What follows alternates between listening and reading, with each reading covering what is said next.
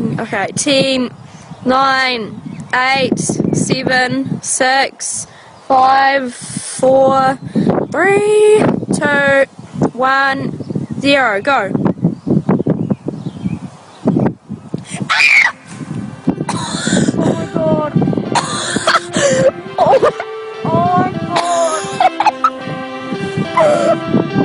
Oh Are you alright?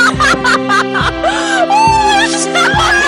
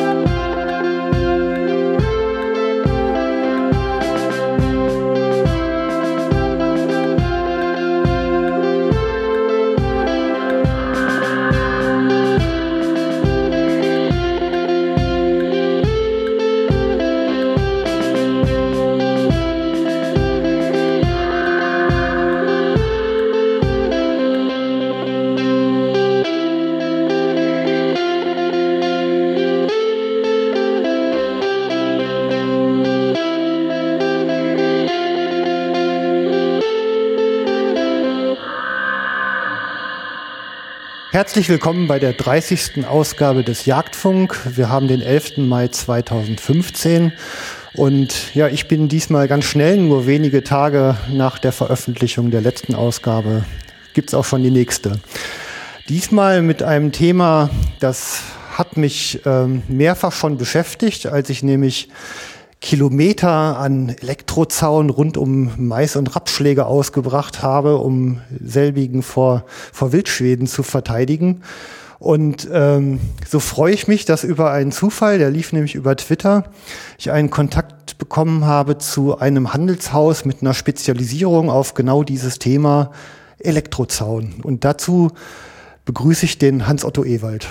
Hallo. Hallo. Du hast ja eigentlich auch schon eine, eine ganz äh, bewegte Geschichte hinter dir. Vielleicht erzählst du einfach mal, wie die Witterung deines Stalls so zustande gekommen ist.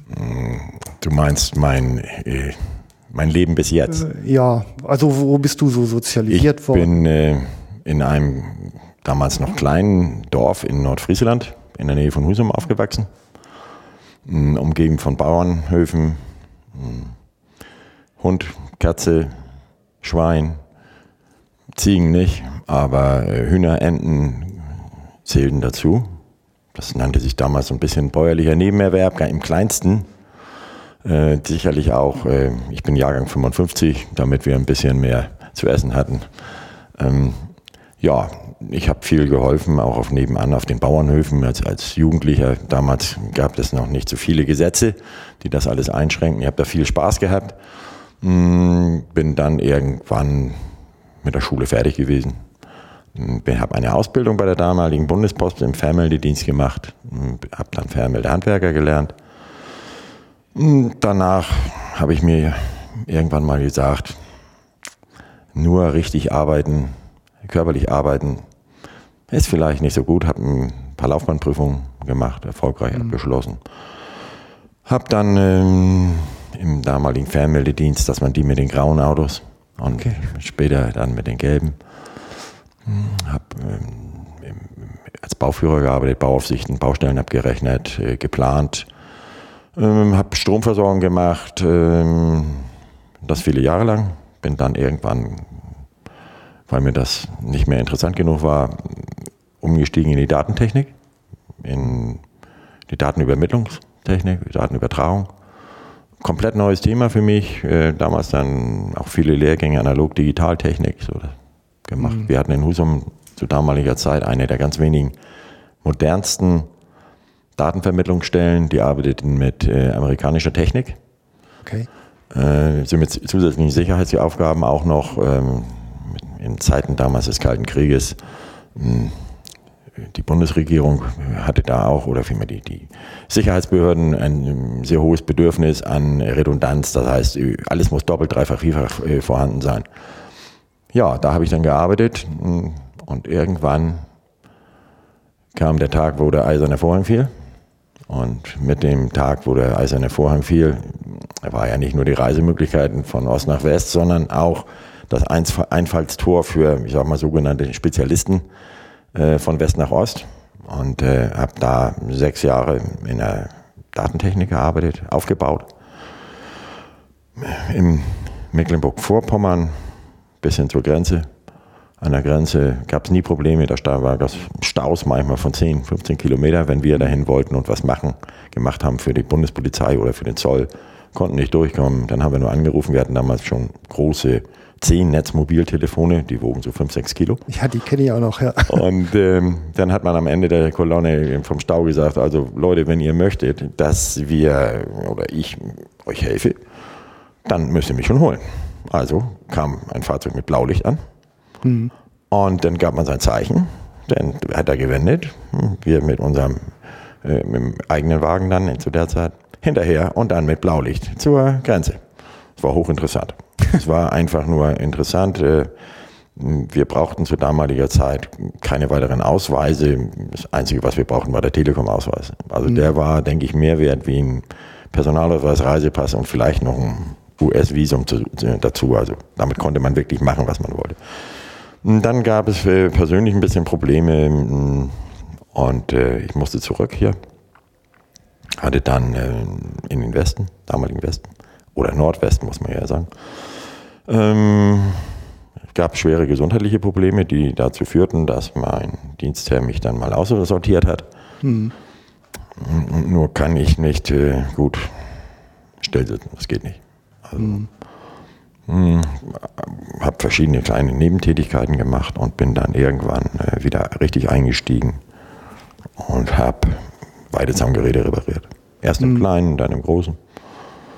Ich glaube, ich bin in dem, in dem Unternehmen äh, Weidezaun Info, ich glaube, das ist der Mitarbeiter Nummer drei, vier oder fünf gewesen.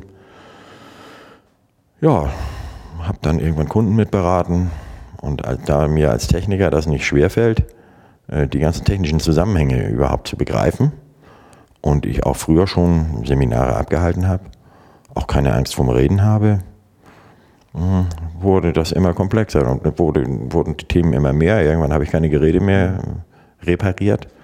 Dann habe ich nur noch Kunden beraten und habe dann oft festgestellt, wenn ich keine Lösung für ein Problem habe, ähm, das ist für einen Techniker schwierig und schlimm. Oder für mich mhm. jedenfalls als Techniker. Beim einmal zu sagen, also ein Kundenwunsch, ja, da müsste doch das was geben. Und wenn ich dann gesagt habe, nein, da gibt das nichts, hm, dann hat mich das schon ein bisschen geärgert. Und wenn ich dann in einem gewissen Zeitfenster das zweite Mal so ein Problem habe, dann habe ich mir gesagt, das kann auch nicht sein, dass es ein Problem gibt, für, die es, für das es keine Lösung gibt oder wir keine Lösung haben. Hm. Und da gibt es dann verschiedene Entwürfe von mir, die sind nicht immer was gelungen, aber die, viele sind geendet auch in Gebrauchsmustern, die anerkannt worden sind. Hm. hm. Und mich hat dann als Stolz immer erfüllt, dass durch meine Ideen hm, viele Leute Arbeit haben. Mhm. In der Werkstatt selbst, wir haben dann äh, die Produktion zum Teil verlagert und mittlerweile werden die im europäischen Ausland gefertigt, eben aus Preisgründen. Preisgründen, das ist zum Beispiel das erfolgreichste. Eine Tür, Elektronetze kennt ja jeder so, aus, wo man auch Schafe drin hält. Mhm. Wenn man jetzt rein will ins Netz, dann äh, muss man erstmal den Strom ausschalten, wenn man es nicht macht, weiß man es fürs zweite Mal auf jeden Fall. Und dann muss man die Netze auseinanderknüpfen, weil die elektrisch miteinander verbunden sind. Und ich habe da mir mal erdacht, dafür brauchen wir eine Tür. Diese Tür hat oben einen Griff, der ist elektrisch isoliert. Da hebt man die Tür ein, man lässt den Strom eingeschaltet. Die Tür selbst ist im unteren Bereich völlig elektrifiziert. Man fasst an den Griff an, hebt die Tür hoch, öffnet, geht durch, schließt die Tür wieder.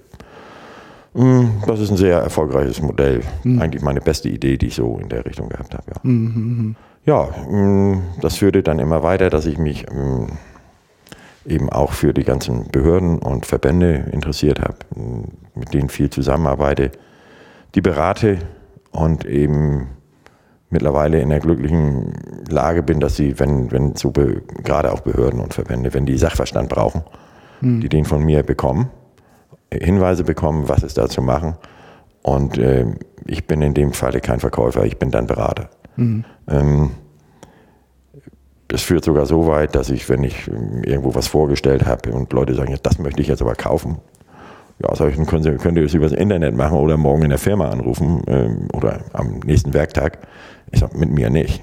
Mhm. Ich, ich, würde mich sonst unter Druck setzen und äh, das lehne ich ab.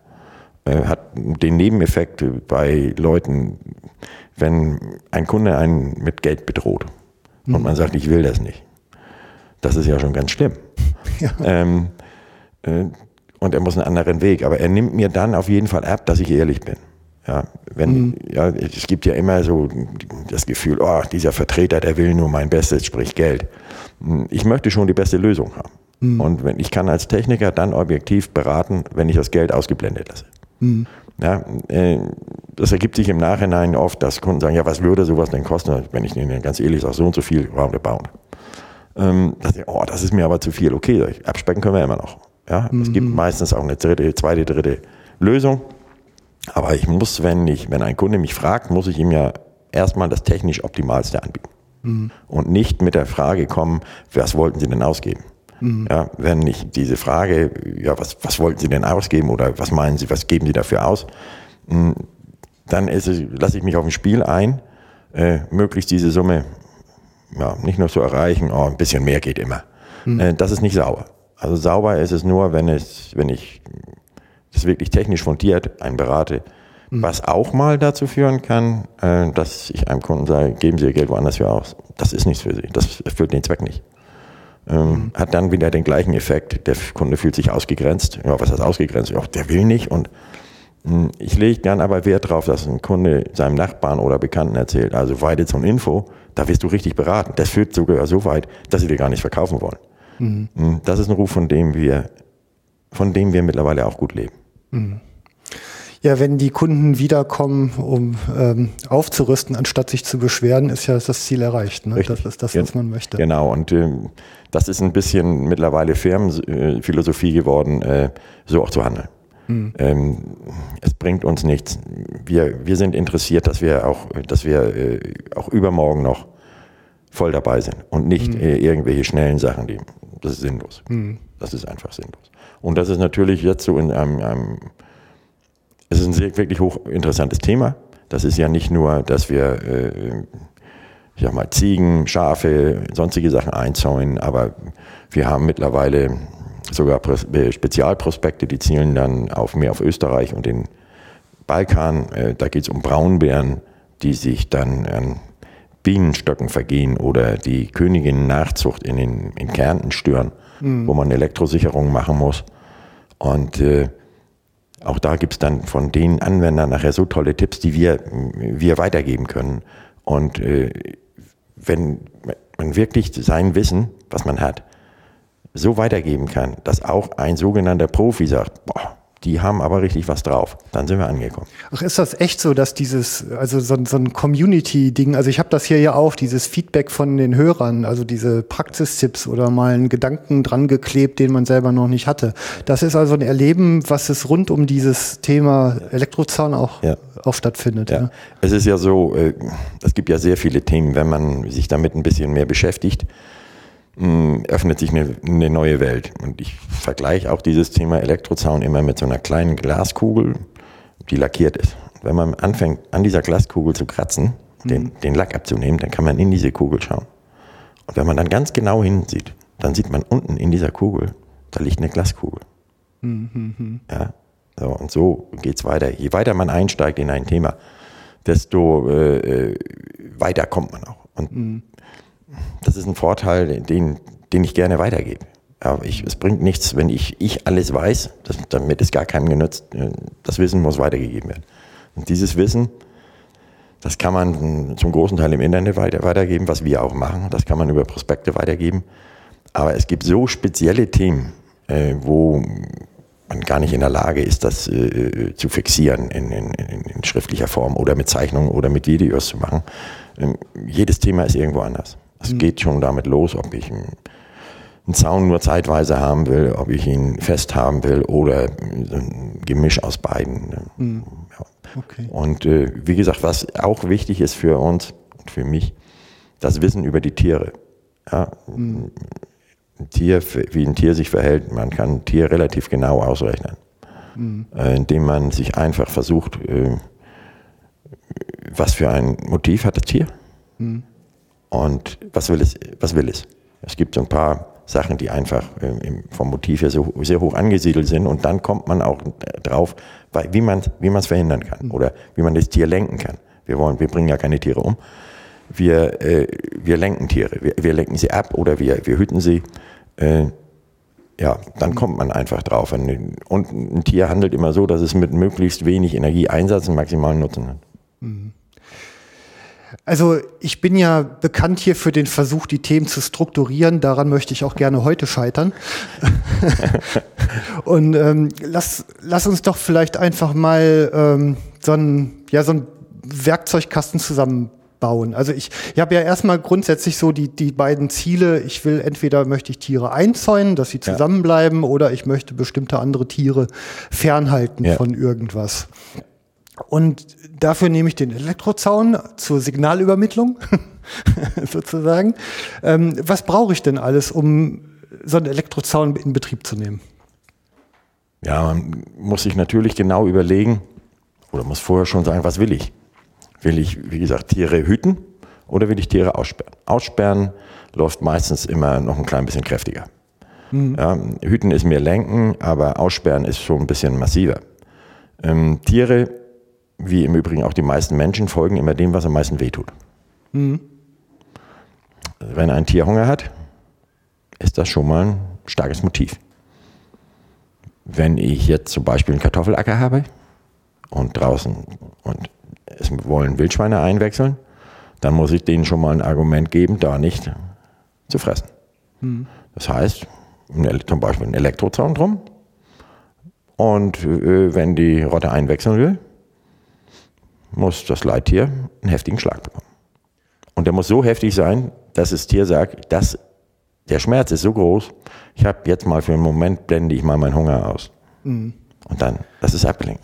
Also worauf ich jetzt nur hinaus wollte, waren so die Komponenten. Also ja. ich brauche eine Stromquelle. Ja. Äh, eine Stromquelle, ähm, da gibt es die verschiedensten, also man braucht erstmal ein Gerät, was aus, egal, 9, 12, 3 Volt, 230 Volt, eine, eine Hochspannung macht. Weidezaun ist Hochspannung. In welchem Bereich wird er so betrieben? Äh, Weidezaun, Hochspannung, also es sei denn, ich nehme jetzt nur mal die normalen Anwendungen, die laufen so zwischen 8 und 13.000 Volt. Okay. Und das ist eine Impulsspannung, die tritt nur alle 1,2 Sekunden für die Dauer von ein paar Millisekunden aus. Die, dieser Ab Impulsabstand ist deswegen so gewählt worden und auch die Impulsdauer, damit weder Herz noch Hirn stehen bleibt. Mhm. Ja, grundsätzlich, äh, wenn so ein Impuls lange anstehen würde oder schneller getaktet würde, ist es nicht ungefährlich. Aber durch diese Kombination der langen Taktabstände und der Impulslänge ist es unter normalen Umständen für Mensch und Tier ungefährlich. Okay. So, ich brauche so ein, ein Stromgerät, das dann eben aus 9 Volt Batterien oder äh, Autobatterien oder aus 230 Netz gespeist wird. Äh, ich brauche eine Erdung, die Erdung äh, ermöglicht es, nur mit einem Draht zu arbeiten, das heißt Mensch oder Tier oder Pflanze mit elektrischem Erdbodenkontakt, das nachher den Stromdraht berührt, mhm. äh, ist durch den Erdkontakt minus geladen, Stromdraht berühren, Kurzschluss oder Stromfluss mhm. durch diesen Körper und dann äh, bekommt man einen Schlag. So, wir, was wir weiter brauchen vom Gerät ist eben äh, ein Stromzaun oder ein Netzzaun im weitesten Sinne. Das muss elektrisch leitend sein, sind also Metalle. Mhm. Ähm, an Metallen gibt es äh, ja, den verzinkten Eisendraht, auch in dünnster Form. Äh, Kupfer, verzinktes Kupfer, Edelstahl äh, und Aluminium. Das sind so die gängigen elektrischen Leiter. Mhm. Und diese elektrischen Leiter müssen natürlich isoliert geführt werden. Mhm. Dafür gibt es dann Kunststoffpfähle oder besondere Isolatoren, die man befestigen kann in zum Beispiel Holzfehlen oder an Metallfehlen. Mhm. Ja. Und äh, auch bei diesen Isolatoren und bei diesem ganzen Aufbau ist so einiges zu beachten immer. Ja. Mhm. Aber so der Aufbau ist, äh, man hat eine grundsätzliche Energiequelle, dann äh, das Stromgerät, das Weidezaungerät, eine Erdung, den Zaunanschluss und den Zaun an, als solches mhm. in verschiedensten Ausführungen. Okay, wenn ich, ähm, also wenn ich jetzt so in freier Gegend bin, also 220 Volt ist wahrscheinlich so die, die maximale, also Drehstromanschlüsse werden nicht erforderlich sein, vermute ich mal. Richtig. Ähm, manchmal kann ich eine Batterie daneben stellen. Ähm, Gibt es denn mittlerweile auch solargetriebene ja. Energiequellen? Äh, wir bieten die seit, glaube ich, sechs oder sieben Jahren jetzt an. Ja. Es wird immer mehr, gerade auch in, in einsamen Bereichen mhm. und vor dem Hintergrund, äh, dass so eine Autobatterie doch sehr schwer ist. Und wenn eine Autobatterie transportiert wird, ja, die wird getragen und wird geschüttelt, dann geht sie auch sehr schnell kaputt. Mhm. Das heißt, eine, eine, Autobatterie, also ein Akku, möchte am liebsten immer nur stehen, nicht viel bewegt werden, geladen werden, entladen, laden, entladen und das kann man mit Solarpanels wunderbar machen. Mhm, okay. Das wird, wird, wie gesagt, immer mehr.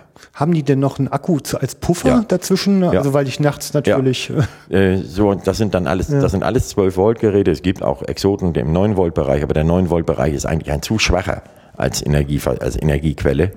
Deswegen braucht man schon äh, Akkus mit einer gewissen Kapazität. Wenn so eine Autobatterie es schafft, ein, ein Kfz anzuschmeißen, äh, dann äh, kann es, ist es auch in der Lage, über mehrere Wochen äh, einen Zaun zu versorgen.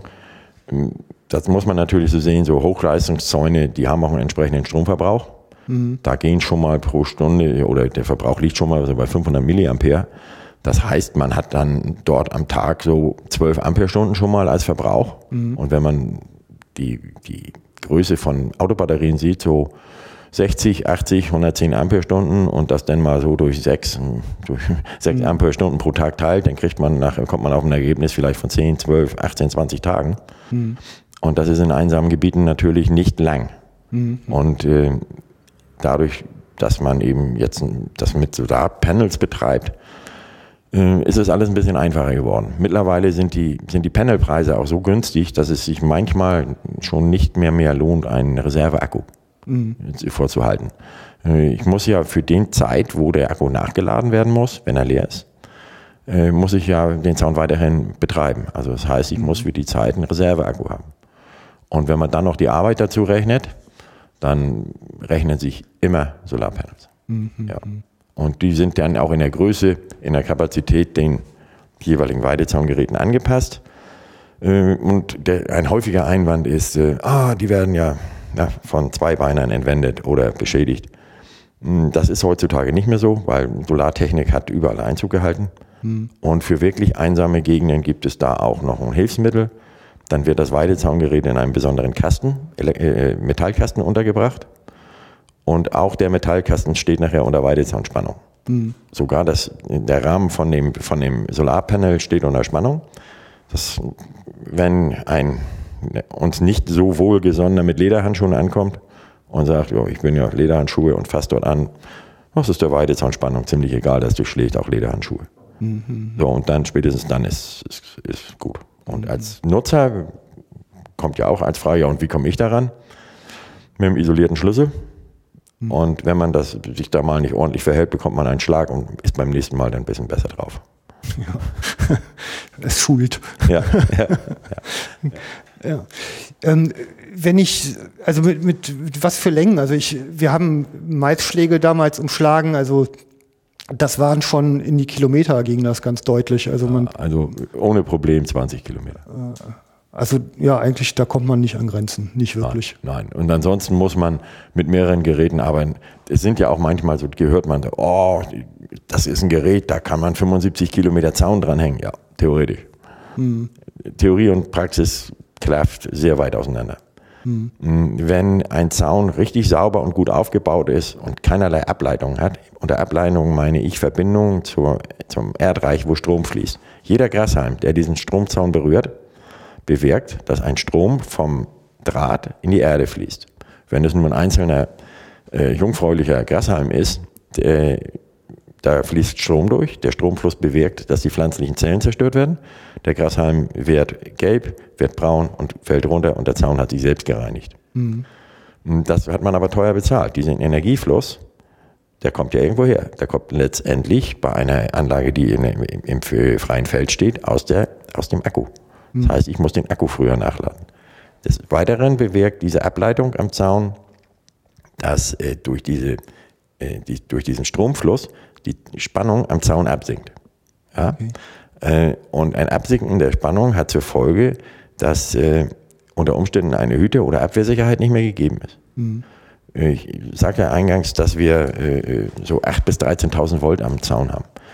In der Physik gilt, 1000 Volt sind in der Lage, einen Millimeter trockene Luft zu überspringen. Das heißt, aus 1000 Volt könnte ich einen Funken von einem Millimeter Länge ziehen. Mhm. Wenn ich dann ein, eine Spannung von 10.000 Volt habe, 10 mal 1 Millimeter ist 1 Zentimeter. Rein theoretisch könnte ich einen Funken abziehen von einem Zentimeter Länge. Mhm. Wenn ihr euch jetzt vorstellt, äh, ein Schaf, ja, ein Schaf mit der dicken Wolle, bevor das einen Schlag bekommt, muss es sich ja weit mit, dem, mit der dicken Wolle gegen den Draht drücken. Ja. Ja, und wenn da zu wenig Spannung ist, dann springt der Funke vielleicht mal gerade noch einen Millimeter über. Ja, und ein Schaf hat den Zaun unter Umständen schon kaputt gemacht, bevor es einen Schlag bekommen hat. Das heißt, dieses, die hohe Spannung wird benötigt, damit eventuell die Kleidungsstücke beim Menschen mhm. oder beim Tier, die Kleidungsstücke, sprich das Fell, äh, äh, die, die, Haare müssen überbrückt werden. Mhm. Okay. Und es ist so, wenn, äh, wenn ein Tier den Zaun berühren will, bekommt es schon ein, in der Regel einen Schlag, bevor dieser Zaun berührt wurde. Mhm. Als Mensch geht das auch. Man äh, nähert sich mit dem Finger ganz langsam den Zaun und wird sehen, dass man so zwei, drei Millimeter, bevor man den Draht überhaupt berührt hat, bekommt man schon einen Schlag. Mhm. Ja, und äh, man überlegt sich schon, ob man ein zweites Mal rangeht. Mhm. Ja. Okay. Ähm, jetzt, also ich kenne es jetzt so, dass diese Zäune, wenn ich sie dann aufgebaut habe, die muss ich auch wirklich jeden Tag kontrollieren. Äh, raufgefallene Äste, ich meine, was Spaziergänger manchmal so anrichten, ist ja nochmal was ganz anderes. Ähm, dass man einfach sicherstellt, dass die auch ihren Zweck erfüllen. Ähm, ist es denn außer durch wirklich konkretes Abgehen auch möglich, ähm, dass ich die Spannung zum Beispiel messe, ob da ja. irgendwo ein Ast drauf liegt oder sowas? Ja. Also äh, Spannung wie gesagt, Weidezaungeräte als Leerlaufspannung unbelastet. Das heißt, wenn Sie nur für sich arbeiten und kein Zaun angeschlossen ist, haben eine Leerlaufspannung irgendwo zwischen 8 und 13.000 Volt, je nach Gerätetyp. Wenn ich dann den Zaun angeschlossen habe und messe direkt am Gerät 6.000, 7.000 Volt, dann mhm. äh, ist alles, sage ich mal, in Ordnung. Alles tutti. Ist alles. Mhm. Ähm, wenn jetzt irgendwo ein Grashalm den Zaun berührt, merke ich schon vorne am Gerät, dass die Spannung runter sinkt. Mhm. Sie sollten an, oder wir sollten an allen Stellen des Zaunes eine Zaunspannung von 3000 Volt haben. Ja, nicht unter, nicht unter 3000 Volt. Gesetzlich, das ist dann aber im Hütebereich. Im Hütebereich gibt es, äh, gilt so eine Regel, nicht unter 2000, nicht unter 2500 Volt. Das kommt je nach, kommt darauf an, welcher Gutachter im Schadensfall, vorher wird das nicht festgelegt, sowas bearbeitet und dem Gericht im Zweifelsfall Empfehlungen gibt. Da gibt es genaue Abläufe, was wie wo sein muss. Äh, mein Tipp ist eigentlich, ist, äh, jeder Nutzer sollte anstreben, niemals unter 3000 Volt an allen Stellen des mhm. Zaunes. Und wenn er es schafft, überall 4000 Volt draufzukriegen, dann äh, kann er gut schlafen. Ganz mhm. gut und ruhig, beruhigt schlafen. Mhm. Und braucht sich keine Sorgen machen. Dieses tägliche Kontrollieren des Zaunes ist in der Weidewirtschaft vorgeschrieben. Okay äh, als Abwehr, als, als Wildschutzzaun. Ob man das denn immer, das muss man, muss jeder so ein bisschen abwägen. Alleine wie viel Öffentlichkeit ist da, äh, ja. ja. ja. Ähm, wenn ich jetzt mit dem Zaun so umgehe, ist mein ähm, Spannung ist das eine, der Strom, der fließt, ist was ganz anderes und wenn man beides multipliziert, kommt Leistung dabei raus und das ist ja das, was man am Ende halt wirklich als Impuls verspürt. Äh, ähm, also erstmal, wie, wie misst man sowas? Ja, so diese, diese Maßeinheit für die Schlagstärke ist Joule. Joule ist die Maßeinheit für Wattsekunde. Kann hm. man ausrechnen, ist sehr kompliziert. Ich mache es mir einfach und den Kunden einfach, äh, wenn man Joule, also die elektrische Leistung, dass die hm. Schlagstärke deutsch ausspricht, äh, heißt Joule Joule. Joule kommt der Wirkung der Joule sehr nahe. Mhm. Je höher die Joule-Zahl ist, desto kräftiger ist der Schlag, desto größer das Gejaule. Erfordert auch keine übermäßige Bildung, das zu verstehen. Äh, Wer es nicht versteht, kann ja anfassen. Genau, dann ist klar. Ja. Ja, okay. Ähm, mit was für Geräten? Also ein einfaches Voltmeter genügt? Nein, äh, das sind schon sehr spezielle Geräte. Wie ich sagte, äh, 1000 Volt sind in der Lage, einen Millimeter zu überspringen. Wenn ich jetzt eine Spannung von 10.000 Volt messen will, brauche ich innerhalb des, der Geräte ganz spezielle Aufbauten. Äh, Diese Spannung steht ja auch nur für ein paar Millisekunden an. Das sind schon sehr spezielle Geräte. Äh, Sind preisgünstig, fangen an, ich sage mal, irgendwo so bei 8, 9 Euro. Gehen dann, äh, das sind dann sehr einfache äh, Geräte mit Glimmlampen dran. Da muss man vielleicht, wenn die Sonne scheint, schon mal die Hand vorhalten. Äh, geht dann über digitale Ger- Geräte, die mit einer digitalen Anzeige, die fangen so bei circa 20 Euro an und gehen so bis 40. Darüber hinaus gibt es noch Geräte, mh, die die Joule-Zahlen messen sollen. Und ich betone, die die Joule-Zahlen messen sollen. Mh, Das sind Geräte nur, eigentlich nur für den Laboraufbau.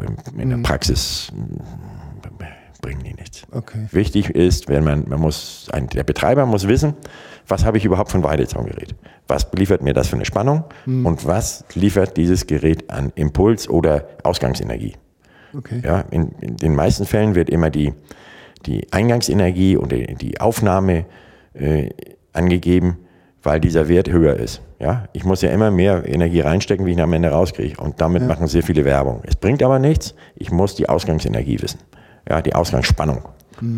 Ja, und äh, je höher die Joule-Zahl des Gerätes ist und je höher die Ausgangsspannung ist, die ich nachher messe, desto sicherer kann ich sein, dass dort auch entsprechender Schlag vorliegt.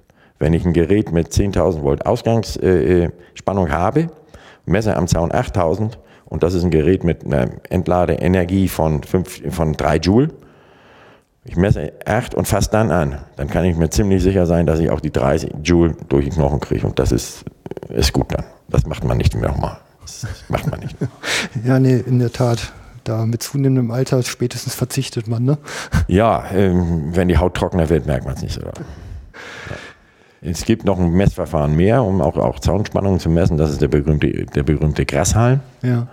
Ähm, kommt auch aus dem Bereich der, der Landwirtschaft, der Viehwirtschaft. Ja, heißt es dann, ich brauche kein Messgerät, ich nehme immer ein Grashalm. Ich sage, alles klar, gut. Ich sage, wo, wie wollen Sie die Spannung messen? Wie wollen Sie denn jemals einen Fehler eingrenzen? Ja, aber das haben wir immer so gemacht. Muss man nachher auch nicht mehr alles ausdiskutieren. Äh, Wenn dann Hobbyanwender kommen oder auch äh, Leute, die keine, kein Vieh halten, sondern nur fernhalten wollen bei Wildschutzzäunen, die haben dann mal von irgendeinem Bauer gesehen, der nimmt immer einen Grashalm. Den sage ich dann ja so, wie habt ihr das geprüft? Ja, ja das, da, da merkt man gar nichts. Ich sage, mach das mir anders. Zieh mal die Gummistiefel aus. Ja, und stehe so mit den, mit den am besten blanken Sohlen drauf.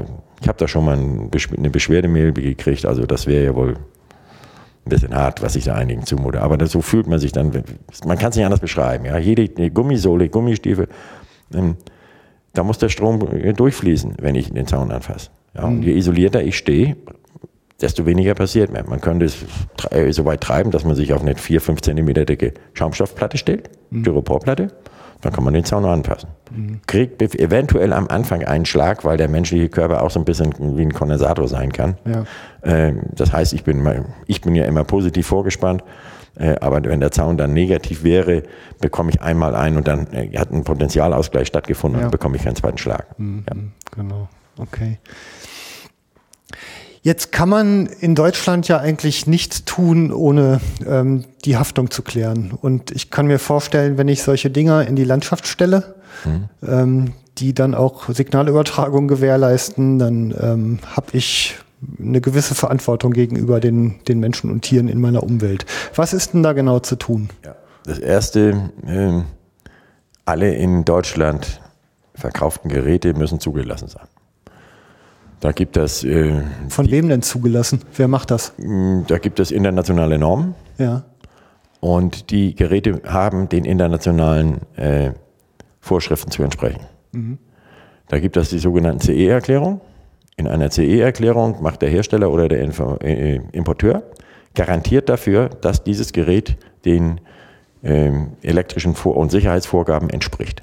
Ja, es gibt keiner hier, der, so wie es früher mal war, ich prüfe jetzt noch ein Gerät, muss ein Gerät vorstellen bei irgendeinem Amt, das gibt es nicht mehr. Ein, Ach so, das ist einfach eine Selbsterklärung. Das ist eine Selbsterklärung ja. und damit stehen die natürlich voll in der Haftung. Ja. So, und äh, da sollte man schon ein bisschen, nicht nur ein bisschen, da sollte man darauf achten, CE-Zeichen, äh, allein schon der Aufmachung und Beschreibung kann man viel entnehmen. Je bunter und äh, ja, und asiatischer das Ganze wird, desto vorsichtiger sollte man vielleicht ein bisschen damit sein. Womit ich die Geräte aus Asien nicht schlecht mache, aber. Höre ich da sowas wie Vorurteile? Ja, nein, nein. Also, wir sind da sehr vorsichtig. Wir kennen auch alle Geräte oder ich kenne alle Geräte, die in Europa angeboten werden, irgendwo. Und da sind doch schon mal welche bei, wo man sagt, na, das riskieren wir nicht. Okay. Ja. Also das muss man wissen. Ähm, äh, dann muss man danach gehen, äh, in die Beschreibung reinschauen, wie muss das Gerät aufgestellt werden. Mhm. Die meisten Geräte dürfen nicht einfach ins Gras gelegt werden, sondern sind senkrecht an einem Pfahl oder an einer Wand zu befestigen. Äh, ja, spritzwassergeschützt sollten die auch sein. Ähm, Schutzklassen werden nicht angegeben, außer bei den 230 Volt Geräten. Die sind gesetzlich ist da vorgegeben, Schutzklassen anzugeben. Ähm, die sind dann mindestens äh, Schutzklasse 44 besagt, Tröpfchen und äh, Spritzwasser geschützt. Wenn so ein Weidezaungerät aber nicht stehend, was für die Wand- oder Pfahlbefestigung vorgesehen ist, so auch befestigt wird, senkrecht, sondern einfach ins Gras gelegt werden oder in eine Plastiktüte oder auf den Grund gelegt und am besten noch ein Maurereimer oder so darüber gestülpt, dann dauert das so drei bis vier Wochen, dann ist das Gerät defekt. Würde dann zu uns eingesendet werden, unsere Werkstatt prüft, schraubt das Gerät aus und sagt Wasserschaden. Also der Kunde, Wasserschaden. Wie denn? Wie Wasser? Ja, eure Geräte sind nicht wasserdicht. Der hat nur einen Fehler gemacht. Er hat das Gerät nicht lagerrichtig betrieben. Wenn das jetzt ins Gras gelegt wird, auf, auf die Erde, oder ein, noch schlimmer eben in einem, in Eimer drüber gestülpt werden, tagsüber erwärmt sich die Luft, die Luft nimmt Feuchtigkeit auf. Mhm. Die Weidezaungeräte haben Entlüftungsöffnungen. Die sind vorgeschrieben. Dort dringt die Feuchtigkeit ein. Mhm. So, dann die Sonne untergeht, kühlt alles wieder ab. Ähm, die Luft in dem Gehäuse kühlt ab, es führt zur Tröpfchenbildung. Mhm. Tröpf ein Tröpfchen setzt sich ab. Nach 14 Tagen oder drei Wochen hat man Tropfen und diese Tropfen äh, haben dann die fatale Neigung, Strom zu leiten und das Gerät wird oftmals unwiederbringlich zerstört, nicht mehr, mhm. ist irreparabel. Nach so einem Feuchtigkeitsschaden, da, da kann man vielleicht selbst sagen, okay, ich, ich trockne das. Aber wenn es ein neues Gerät ist mit Öffnen äh, und Nachschauen, würde die Garantie auch erlöschen. Aber mhm. das ist einer der Hauptpunkte, was man falsch machen kann mit, mit Geräten. Ne? Mhm, okay. Ähm, aufs Recht wollte ich jetzt eigentlich nochmal also hinaus. Aufs, aufs, aufs Recht. So. Auf die rechtliche Situation. Ähm, ich muss ja beschildern, denke ja. ich mal. Ne? Also ja. dieser Zaun ist kein normaler, sondern. Richtig. Mm. In Deutschland ist alles geregelt. In Deutschland ist aber auch alles erlaubt, was nicht verboten ist. Sonst ja. bräuchten wir nicht Gesetze, wo drin steht, dass man keinen anderen Menschen umbringen darf. Das weiß normal ja jeder. Aber wir schreiben es ja nochmal. Mhm. Also, wenn eine äh, Kommune, sprich Stadtgemeinde, der Meinung ist, wir möchten keine Elektrozäune, dann gibt es die Möglichkeit, in einer Ortssatzung reinzuschreiben, Elektrozäune sind verboten. Mhm. Meines Wissens nach in Deutschland und Österreich gibt es keine und ich bin lang genug dabei, ich würde es wissen, wenn das eine Gemeinde oder Kommune gemacht hat. Die einzige Auflage dabei ist, wer einen Elektrozaun betreibt, muss diesen als solchen kennzeichnen, sprich Warnschilder. Mhm. Warnschilder überall dort, wo Menschen auf diesen Zaun treffen. Ähm, wenn ich jetzt eine Weide einzäune oder einen Maisschlag, dann muss ich am Anfang und am Ende immer ein Schild hinsetzen und wo Wege auf diesen Zaun zutreffen. Mhm. Und im Übrigen empfehle ich immer in regelmäßigen Abständen. Je, je, länger ein Zaun ist, desto länger können die Abstände werden. Je kürzer ein Zaun ist, äh, desto mhm. häufiger sollten die Schilder, mhm. okay. stehen. Es empfiehlt sich auch, den Nachbarn, die Nachbarn zu informieren, ähm, um da Konflikte zu vermeiden. Den gleich sagen, hör zu, da ist ein, ist ein Elektrozaun und so weiter. Mhm damit es da nicht äh, Konflikte gibt. Es gibt Konflikte äh, manchmal mit Ordnungsämtern, äh, mit Veterinären auch, ähm, wo Kunden, sage ich jetzt mal von uns, nicht nur bei uns, auch von anderen, wo die dann eine Ordnungsverfügung erhalten. Dieser Zaun ist sofort abzubauen, weil nicht tierschutzgerecht, sondern was.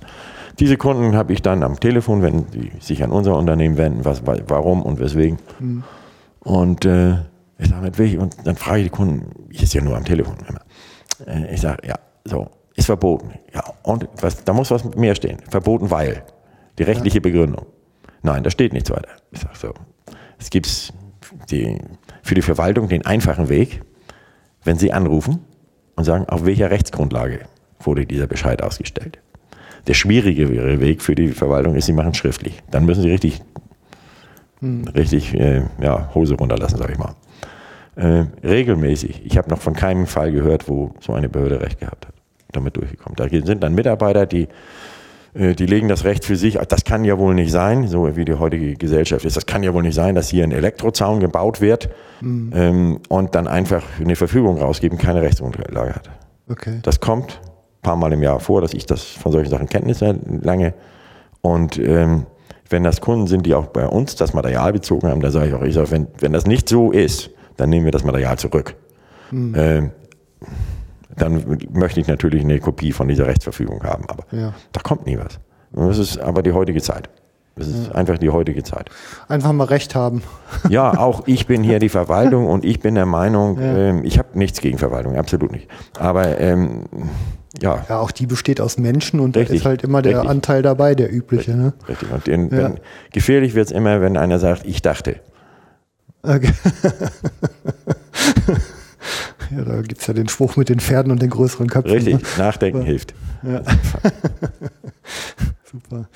Aber diese Beschilderungsvorschrift, wo ist die festgelegt? Weißt du das aus dem Kopf? Äh, die ist festgelegt in den Normen. Es gibt Normen EN 6335, die internationales so, okay. Recht, europäisches Recht, deutsches Recht. Ja. Hm, sogar die Schildgröße ist vorgeschrieben, Grundfarbe ist gelb dann muss da draufstehen Vorsicht Elektrozaun, Vorsicht Hochspannung oder ein Symbol drauf sein. Mhm. Wenn man es gut meint, schreibt man noch etliche Sprachen dazu. Hm, nur andersrum, Dreijährige können nicht lesen. Mhm. Und auch äh, Gäste des Landes können nicht lesen, wenn die aus dem Ausland kommen. Ja. Wir haben neu was gemacht. Da haben wir jetzt sieben oder acht Sprachen drauf. Ähm, ja, Okay. Mehr geht eben nicht, ne? sonst hat man dann nachher eine Litfaßsäule und wie, die, die Schilder sind ungefähr äh, so im Format DIN A5. Ist mhm. aber genau auf Millimeter festgelegt, wie groß sie zu sein. Okay. Eigentlich ganz ungewöhnlich, dass eine Normvorschrift reicht und dazu halt keine Landes-, Bundes- oder sonstigen Gesetze vorhanden ja. sind. Das ist eigentlich für Deutschland eine recht ungewöhnliche Situation. Ne? Es ist zu komplex. Okay. Es ist nicht zu fassen. Man kriegt, es ist nicht möglich, äh, sämtliche Anwendungen zu erfassen. Das okay. ist nicht möglich. Und mhm. das ist vielleicht mal Beispiel geben für andere Punkte, wo man es offen lässt. Mhm. Offen lassen heißt natürlich in dem Fall auch wirklich in einem richtigen Schadensfall. Mhm. Pferdeweide. Nimm mal, erzähl mal so einen Schadensfall. Ja, Pferdeweide. Pferde sind ausgebrochen. Mhm. In der Nähe ist eine Autobahn äh, Rinderweide, nebenan ist eine Bahnlinie. Mhm. Ja. Es kommt zu Unfällen. Ähm, Wenn es dann über den Sachschaden hinausgeht, ist die Staatsanwaltschaft dabei, auch sehr oft nur bei Sachschäden. Und dann geht es vor Gericht. Und vor Gericht wird einem schon, es werden Gutachter eingeschaltet, es gibt Gutachter. Mhm. Ich habe auch Kontakt zu einigen.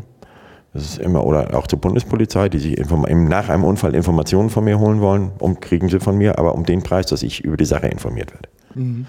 Äh, Gutachter sagen denn, was war der vorhandene Schutz und was wäre der notwendige Schutz gewesen. Mhm. Da gibt es ein bisschen Literatur drüber. Hm, sichere Weidezäune, ja, sichere Stromzäune. Ist aber alles immer für einen Laien fast nicht zu, nicht zu verstehen. Mhm. Ähm, es ist, es ist schwer.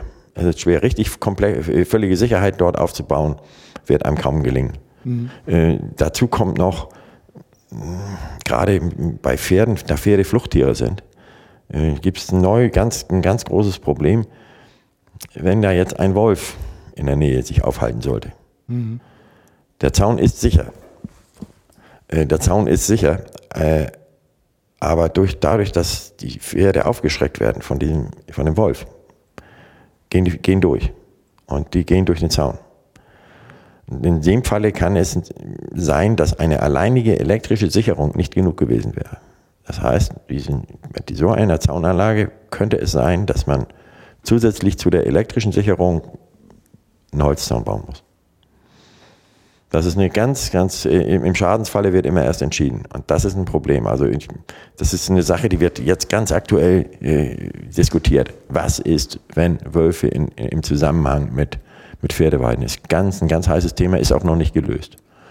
Mhm. Ist noch nicht gelöst. Im Normalfalle, äh, speziell bei Pferden, gibt es Gutachter, die sagen, das Gerät muss eine äh, gewisse Stärke haben, eine gewisse Entladeenergie es muss ein zum Beispiel 40 mm Band, Elektroband verwendet werden.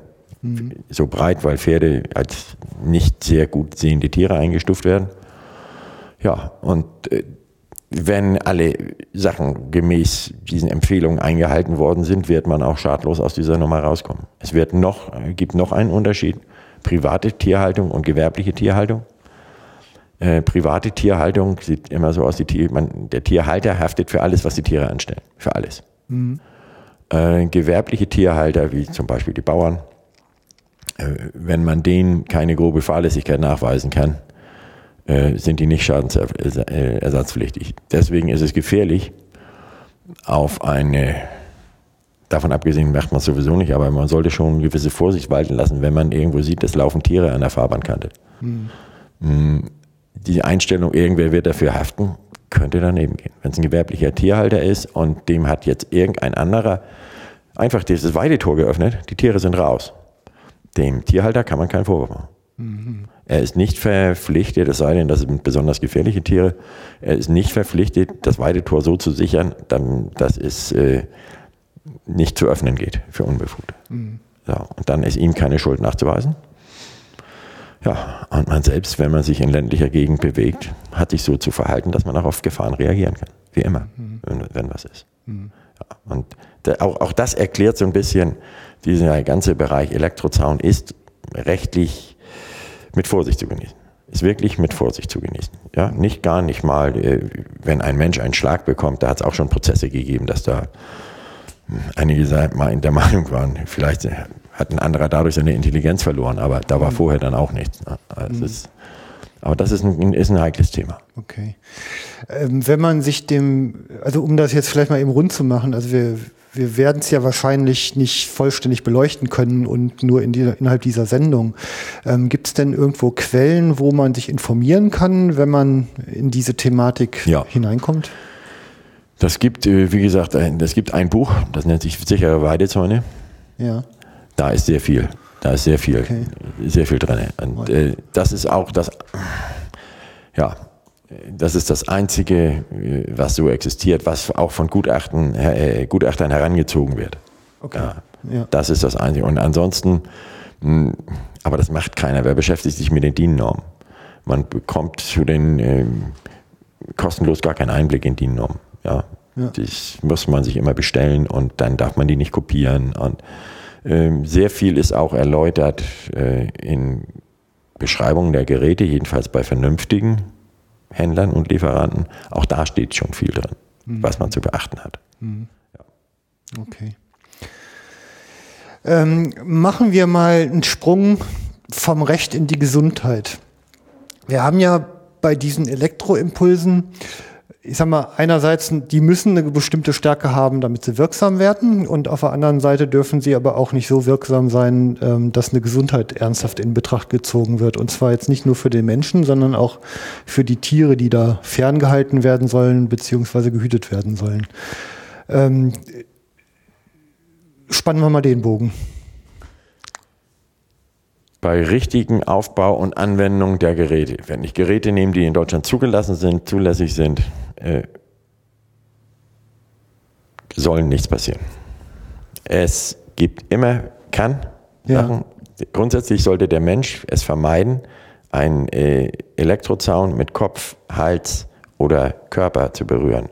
Ja, wenn die Extremitäten, Arme und Beine gegen Stromzaun ist nicht weiter so schlimm, aber man sollte es vermeiden, Kopf, Hals, Rumpf Ähm, gefährdet, grundsätzlich gefährdet Leute mit dem Herzschrittmacher. Okay. Da sage ich, haltet euch fern.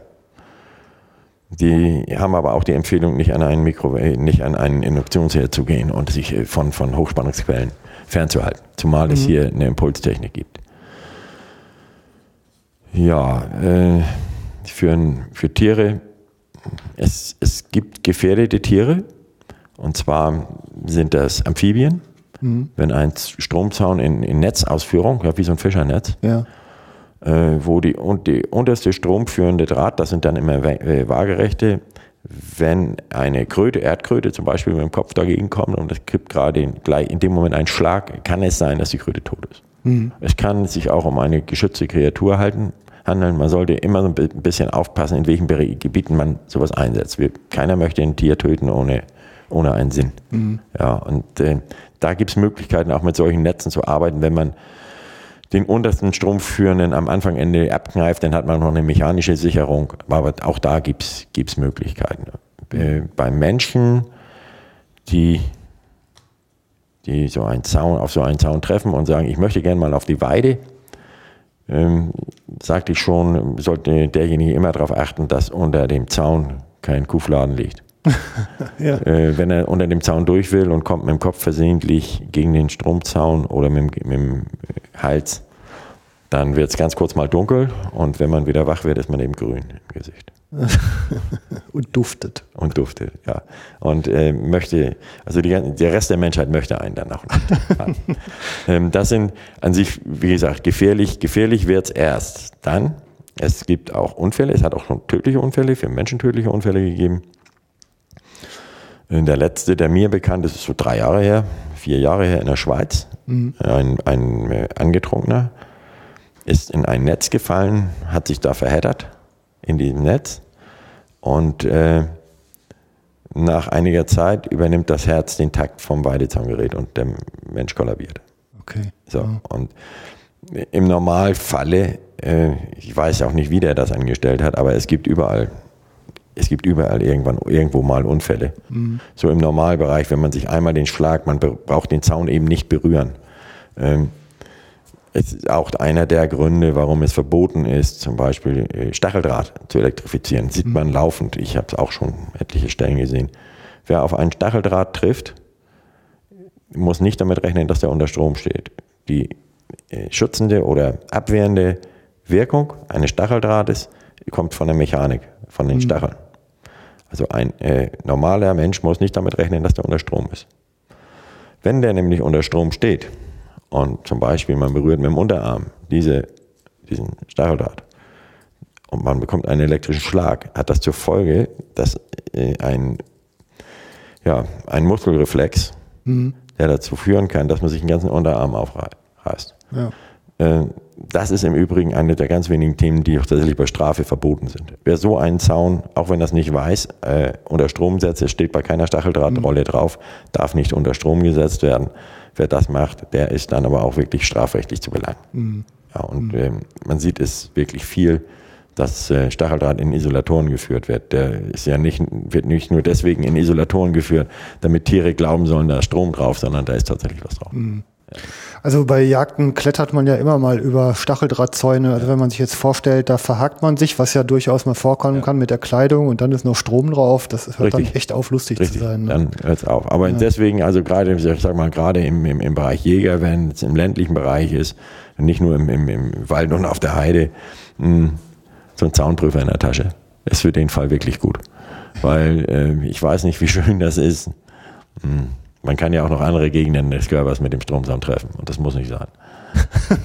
Ja, äh, mein Gott, jeder hat so seinen Fetisch. Okay, gut. Aber ich, das ist dann doch, also im, dann sollte doch einer doch auf andere Spannungen ausweichen. Das ist Ja, doch ein bisschen, genau. bisschen viel. Okay, ähm, gehen wir mal ein bisschen durch die Anwendungszwecke durch. Also ich habe ja meistens irgendwie bestimmte Tierarten, die ich damit halt entweder hüte, zusammenhalte oder fernhalte. Also lass uns mal mit dem zivilisierten Teil, den zu hütenden, anfangen. Ähm, da gibt's dann, dann wahrscheinlich die fest installierten, also wenn ich so Pferdeweiden oder Kuhweiden elektrifiziere. Ähm, und im Moment ja größer und spannender werdend die mobilen Zäune. Mhm. Also äh, Schäfer, die jetzt unterwegs sind und insbesondere jetzt mit dem Bereich Wolfsschutz, ähm, müssen da ja umziehen. Äh, da kommen ja noch ganz besondere Anforderungen rein. Ne? Ja, das, das erste ist, ähm, was für Tiere will ich hüten oder fernhalten? Ja. Ja, so, dann gibt es ein, einmal auch den Begriff schwer zu hütende Tiere. Mhm. Äh, ganz oben an stehen die Ziegen. Ach, Ziegen sind Ziegen okay. sind absolut, äh, deswegen es wird, wird ja auch der Name, wird ja auch als Schimpfwort genommen. Und das hat schon sein Recht. Also äh, Ziegen verstehen nur Gewalt. Okay. Ja, also eine Ziege, die an einen Zaun, äh, einen Zaun berührt, wo nicht genügend äh, Energie drauf ist, die wird einen nur angrenzen. Mhm. Ja, und die wird nichts anderes zu tun, wie sich zu überlegen, wie komme ich da durch. ähm, also Ziegen stehen ganz oben. Als nächstes kommen Schafe. Mhm. Schafe und Shetland Ponys. Shetties. Heißen auch nicht umsonst Shetty. Und äh, ja, das sind die, die wirklich am, am äh, schwer. Und Geflügel auch noch, weil Geflügel, ähm, wenn durch den Körper ein Strom fließen muss, muss ja erstmal ein Kontakt, elektrischer Kontakt hergestellt werden. Äh, bei Geflügel, die, die Beine sind in der Regel schlecht durchblutet, also mhm. leiten auch nicht besonders gut den Strom. Das Federkleid ist voll isolierend und der Schnabel auch. Mhm. Was bleibt nachher noch über? Nicht mehr viel. Also Geflügelhüten, äh, es gibt so spezielle Geflügelnetze auch, haben eigentlich nur den Zweck, die Hühner mechanisch zu hüten. Mhm. Aber viel wichtiger ist die Abwehr. Fernhalten des Fuchses. Mhm. Fernhalten von Marder, Marderhund und was, äh, was wir da alles noch sonst so haben. Mhm. Wir haben ja mittlerweile einiges. Äh, ja, das ist äh, so. Und wenn man dann jetzt die Einteilung vorgenommen hat, was für, um was für ein Tier handelt es sich, ganz klassische Anwendung ist zum Beispiel eine ganz normale Milch, sind Milchkühe. Die sind sowas von zahm und sowas von harmlos. Die reagieren auch schon auf schwachen Strom. Da braucht man nicht, nicht so fürchterlich viel machen. Mhm. Muss sich dann überlegen, wie gesagt, feste Weide mhm. oder mobil oder ein Gemisch. Es ist fast alle Zäune, Elektrozäune, es sei denn, die sind fest, es ist ein Gemisch aus einem festen oder einem, einem mobilen Zaun. Das heißt, auf alle Ecken und so alle 80 Meter muss man einen festen Pfahl einbringen, weil man dieses Leitermaterial, wir kommen da später noch, denke ich mal zu, was man das Leitermaterial nimmt, muss ja auch irgendwo festgesetzt werden und gespannt werden. Und wenn mhm. ich alles nur lose habe, ich kann nicht lose gegen lose spannen. Ich muss dann irgendwo einen festen Punkt haben, damit ich spannen kann. Ja. Feste Punkte sollte man immer nehmen in den Ecken. Und wie gesagt, so alle 80 Meter circa. Äh, ja. Wenn, und man muss, äh, in den Ecken und Richtungsänderungen muss man Feste reinbringen. Wenn man diese mobilen Pfähle sieht, die haben so eine Metallspitze, vielleicht 14, 15 Zentimeter ungefähr. Mhm. Wenn ich da jetzt einen Querzug ausübe, dann ziehe ich diesen Pfahl hier irgendwann aus, der, aus dem Boden raus. Ja. Ja, diese Kunststofffehle sind ausschließlich dazu da, das Leitermaterial in der Höhe zu fixieren. Mhm. Ja, und keinen Zug abzuhalten. Das versuchen viele, aber es wird nichts. Ja. Ja. So, das, und so muss man den, den Zaun dann aufbauen muss überlegen, äh, was möchte ich, wie viele Durchgänge muss ich einplanen. Auch von, bei einem Durchgang, wenn er elektrisch gesichert wird, muss ein fester Pfahl stehen, Holzpfahl, Metallpfahl, gibt es die verschiedensten äh, Möglichkeiten. Ähm, Metallpfähle werden mehr. Wir machen, haben im Moment so ein Z-Profil, das ist relativ neu, ist leicht. Ja, man muss ja auch immer danach gehen, ich, dass ich möglichst viel transportieren kann. Ich möchte ja nicht einem Tierhalter zumuten, äh, sich nur noch mit dem Zaun zu beschäftigen. Er hat ja auch noch andere Aufgaben. Hm. Äh, also sowas muss äh, sich zeitlich im Rahmen halten. Auch.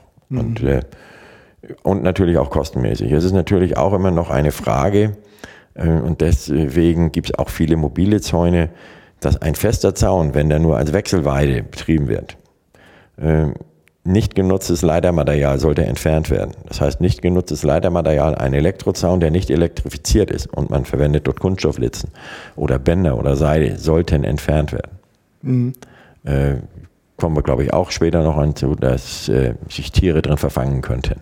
In solchen, ja. solchen nicht genutzten Leitermaterialien. Mhm. Äh, wenn man dann bei Schafhaltung äh, ist, bei Schafhaltung ist es so, Schafe werden meistens in Netzen gehalten. Mhm. Äh, es ist sogar verboten, diese Netze unelektrifiziert zu betreiben. Ja, die dürfen wirklich nur unter Strom stehend betrieben werden. Mhm. Es besteht die Gefahr, dass ein Schaf zum Beispiel, ein Schaf oder eine, eine Ziege durch dieses Netz durchtritt, dann das Bein wieder ranzieht, sich verheddert im Netz äh, und ja, sich stranguliert. Mhm. Sowas gibt, kommt auch vor, wenn es elektrifiziert ist. So eine, ein Tier muss ja auch erstmal lernen, dass dort Strom drauf ist.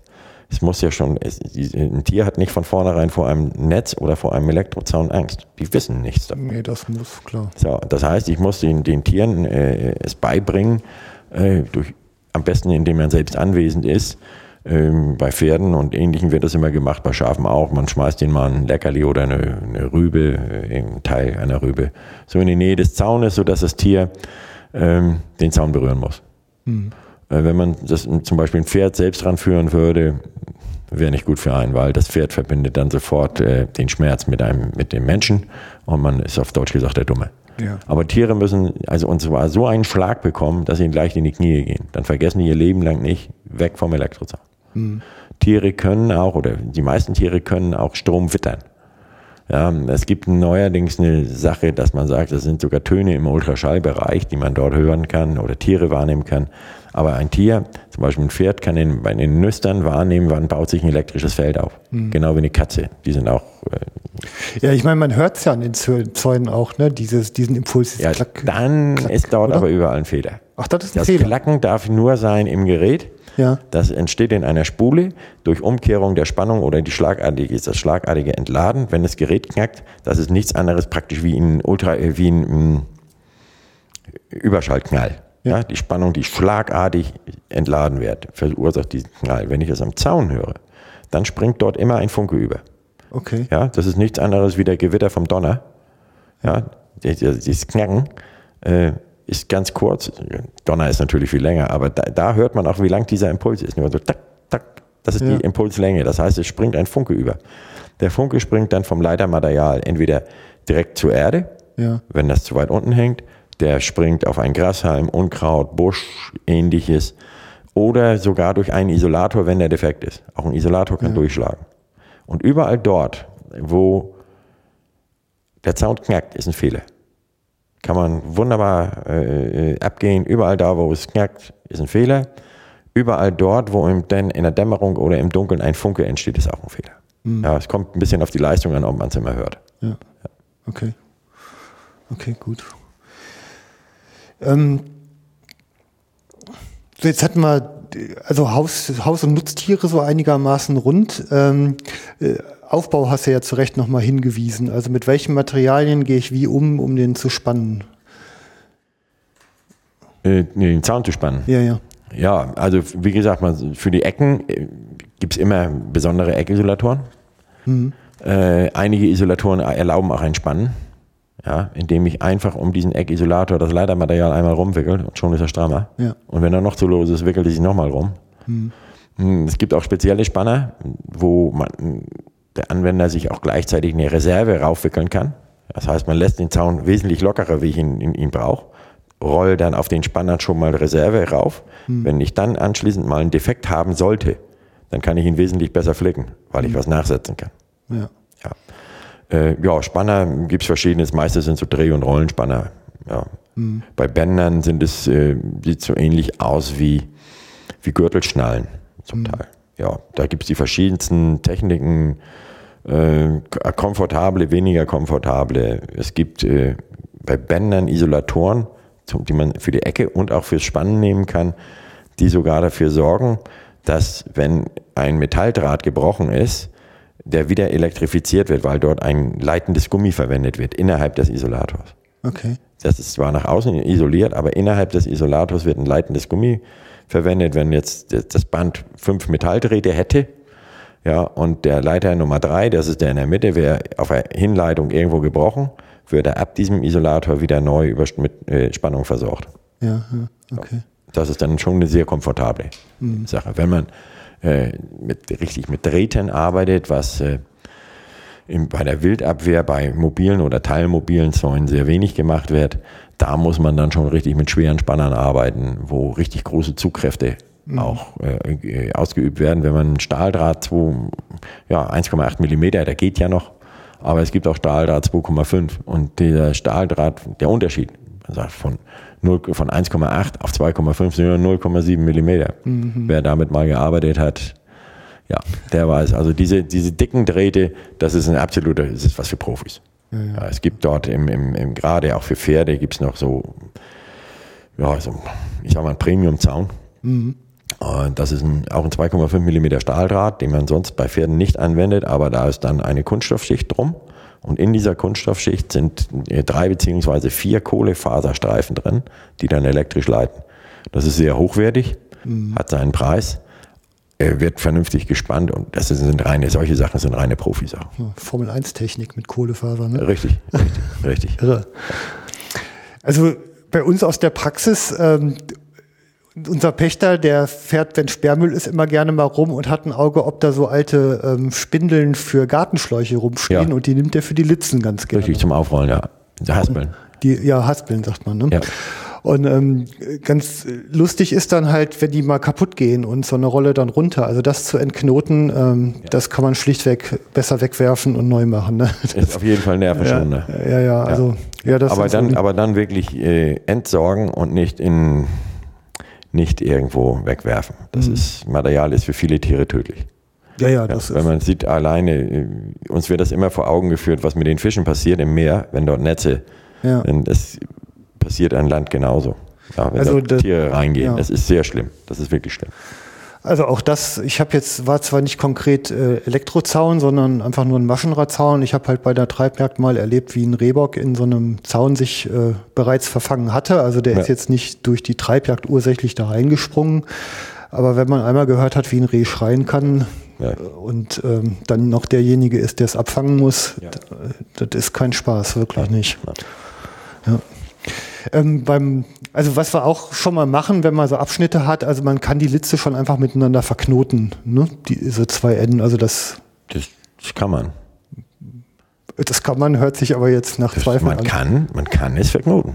Also Natürlich kann man es. Man kann es verknoten. Ist nur nicht gut. Es ist nicht, sinn, nicht zielführend. Es ist nur dann zielführend, wenn ich äh, keinen Strom drauf haben möchte auf dem Zaun. Hm, wenn ich jetzt zum Beispiel eine Litze oder ein Seil nehme, ich nehme, ja. bleiben wir mal bei einer Litze. Als Litze bezeichnen wir Drähte zwischen 2 und 3 oder 3,5 Millimeter. Also Kunststoffgeflechte meistens. Können auch eine Drahtgeflechte ja. sein, aber normale Litze ist ein Kunststoffgef äh, eine Kunststoffschnur mit Metalldrähten. Wenn man sich jetzt vorstellt, diese Litze besteht zum Beispiel aus 10 Kunststofffasern und 5 Metalldrähten. Mhm. Dann fängt man jetzt an zu knoten und wird es nicht schaffen, mit einem Knoten dass alle fünf Drähte des einen, des Ankommenden, mit allen anderen fünf Berührungen haben. Das schafft man nicht.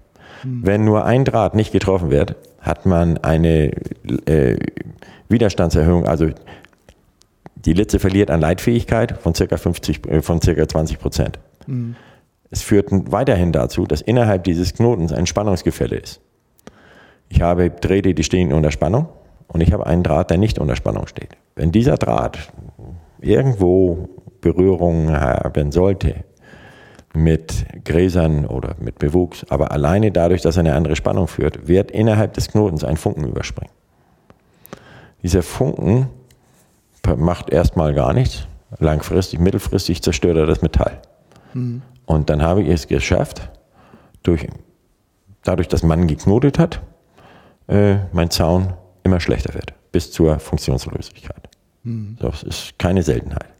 Und ich, die Betonung liegt hier wirklich jetzt auf Mann, weil, weil Frauen, denen man, wenn ich Frauen berate, die dann immer, ja, sie sagen zu mir, Herr Ewald, wenn ich frage, haben Sie vorgehört, Herr Ewald, ich bin sowas von blond. Oder sie sagen, ich habe überhaupt keine Ahnung. Dann sage ich zu denen, ich sage, sie haben einen ganz großen Vorteil gegenüber meinen Geschlechtsgenossen. Sie hören zu. Jetzt lachst du, ja? ja? Ja, die lachen dann auch. Aber das ist tatsächlich so.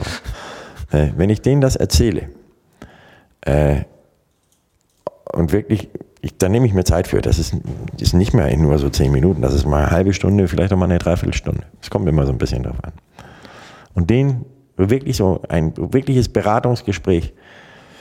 So, ich habe Ahnung, sie hat keine Ahnung, aber sie muss nachher in die Anlage aufbauen können. Das führt so weit, dass wenn dass dieser, das Material bestellt wird und ähm, sehr oft müssen die Männer dann die Bestellung auslösen, äh, dann wird gespart zum großen Teil schon. Und dann sagt die Frau, Herr Ewald hat gesagt, ich brauche drei Erdungspfähle. und die kriegt auch drei. Ja, ja. So, das, ist, das ist wirklich, ähm, und das ist von mir keine Einzelmeinung. Ich habe jetzt gerade vor dem, vor dem, in der letzten Woche bei uns nochmal nachgefragt. Ich so, sehe ich das alleine so oder ist es so? Es ist so. Ja. Männer bauen das zusammen, es klappt nicht, dann gehen die ans Telefon, dann wird geflucht, dann wird geschimpft. Ähm, wenn die dann irgendwann selbst schon eingesehen haben, dass sie Unrecht haben, dann kommt der Spruch, das hätten sie aber auch beschreiben können. Aber die Beschreibung haben sie gar nicht durchgelesen. Also es, es ist so und da sind Frauen, Frauen sind da anders. Das macht schon Spaß. Macht wirklich Spaß, mit denen äh, sowas zu machen. Ja. Und eben, eben, wie gesagt, bei Männern, das weiß ich schon, die wissen es, die ja. wissen es vor allen Dingen besser und sehr oft ist das Gegenteil der Fall. Ja. Das hat jetzt nichts damit zu tun, so, dass ich sage, alle Männer haben keine Ahnung davon, aber die geben es nicht zu. Das ist einfach so. Ich habe da direkt Bilder im Kopf. Ich, ich muss da aufpassen, ehrlich. ja. So, und äh, es, es sind natürlich so, das ist, das ist ein äh, Weidezaun. Wer sagt, Weidezaun ist einfach? Natürlich ist Weidezaun einfach. Ich lauf, bin Spaziergänger und sage, guck mal, das ist ein Weidezaun, kann doch eh jeder. Ja. Richtig. Ich habe ein Beratungsgespräch mit dem Kunden, der wollte irgendwas wissen. Und da ich ja nie weiß, was hat der an Grundwissen, mhm. das kann äh, Maurer sein, das kann äh, Versicherungsvertreter, das kann auch ein Lehrer sein, das kann auch ein Rechtsanwalt sein, das kann aber auch ein Elektroingenieur sein. So, und ich in meiner Unwissenheit hm, sage zu einem, ach, der hatte so ein paar Fragen. Ich denke, oh, jetzt hört er aber langsam auf. Ich, ich will ihm das Umsche Gesetz so ein klein bisschen nahe bringen. Da sagt er zu mir, Herr Ewald, ich bin Elektroingenieur. da habe ich natürlich erstmal eine kleine Pause gemacht und mir überlegt, wie kommst du aus dieser Nummer wieder raus? Ja plötzlicher Stromausfall im Gebäude vielleicht. Ja. Also nein, ich habe es dann anders gemacht. Ich sage, ja, sag ich, das ist schön. Sag ich, dann können wir uns ja auch äh, richtig gut unterhalten. Ich sage, in welchem Bereich sind Sie denn tätig? Elektronik und Elektrotechnik ist ein großer Bereich. Ja, sagt er, ich bin im Kernkraftwerk. Habe ich mir gedacht, genau das ist es. Ich sage, Sie können mit sonst wie Sachen toll umgehen. Ich sage, Sie haben wahnsinnig hohe Spannung, Sie haben richtig Ströme, Sie haben alles Mögliche, Sie haben sogar noch Strahlung.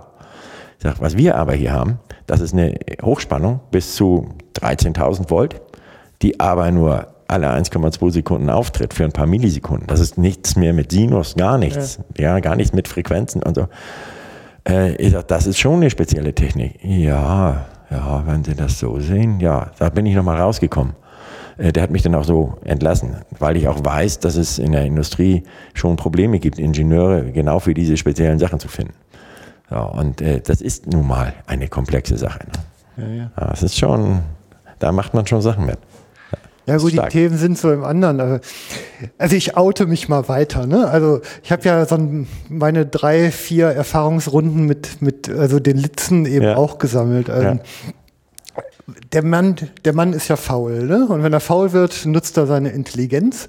Und die war bei uns vorliegend halt so. Wir Halbwissen. Haben, Halbwissen. Ja, wie immer man es nennen mag. Ne? Aber man kann es ja überzeugend vertreten, das ersetzt dann die andere Hälfte. Mhm.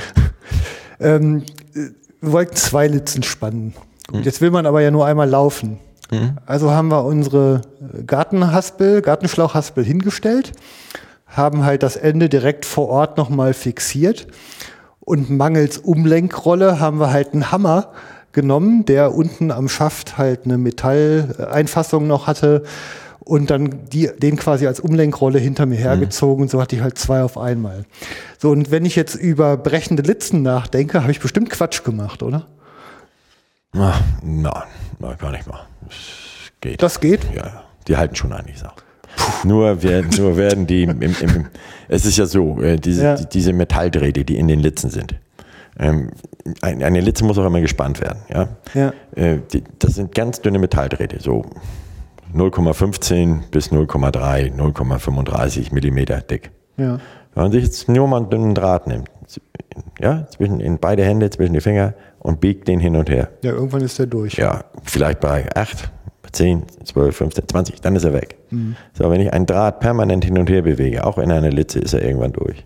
Also es sollte schon so gespannt sein, dass ich relativ wenig Bewegung habe.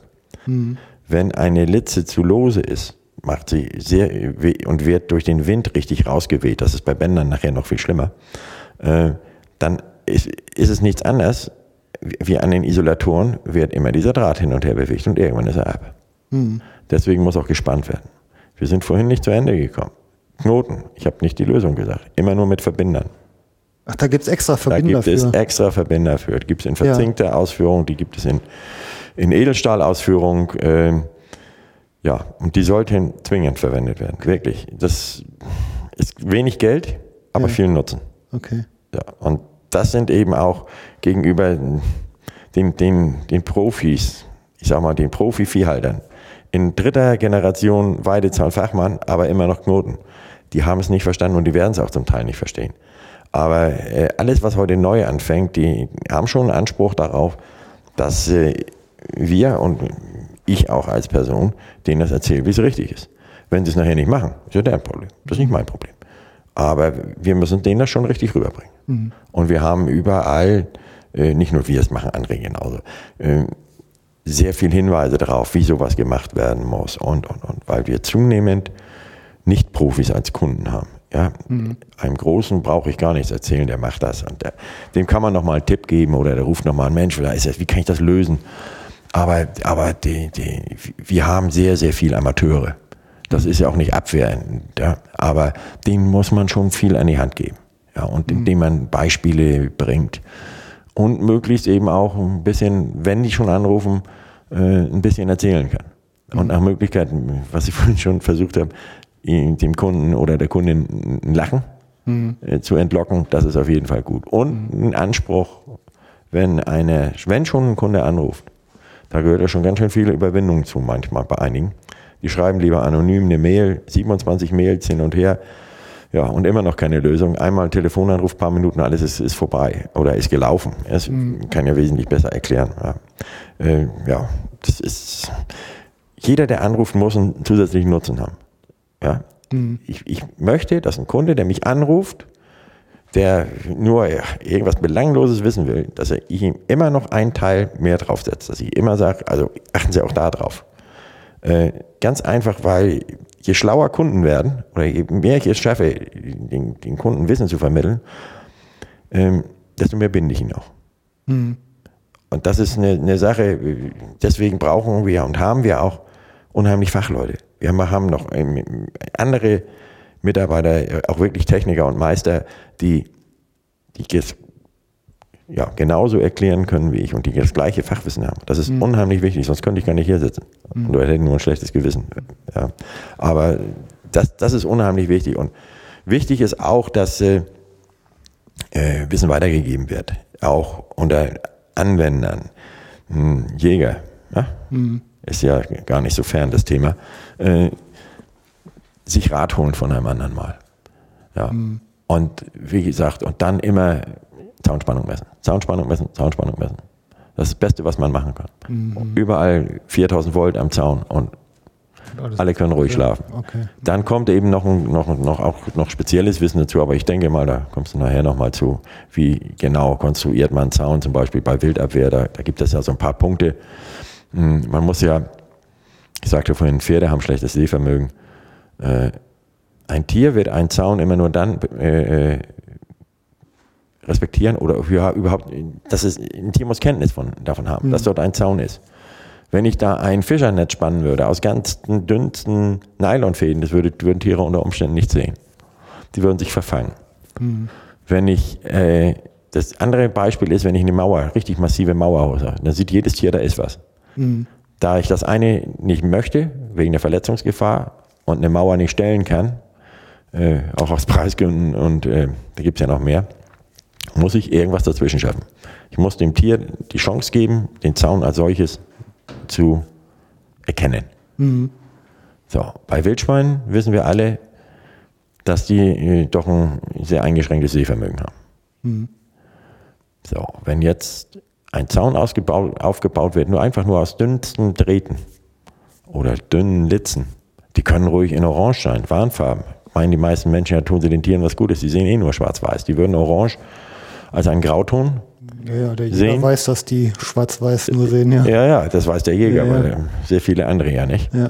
Ähm, so, jetzt empfinden die das als Grauton. Selbst wenn ich eine 2 mm dicke weiße Litze nehme oder 3 mm dicke, ist nicht sichergestellt, dass die Tiere das sehen. Wir nehmen in, für solche Fälle so ein- ein 10 mm breites Elektro, weißes Elektroband. Weiß ist die Farbe, die normal im, schon tagsüber und auch speziell nachts am, meisten, am leichtesten zu erkennen ist äh, ziehen wir dann in der unteren Ebene ein, so in circa 20 Zentimeter Höhe, eventuell auch noch in der nächsten. Wenn jetzt eine Rotte einwechseln will, wird erkannt, da ist was. Und dann wird dieses, da ist was, Fremde untersucht.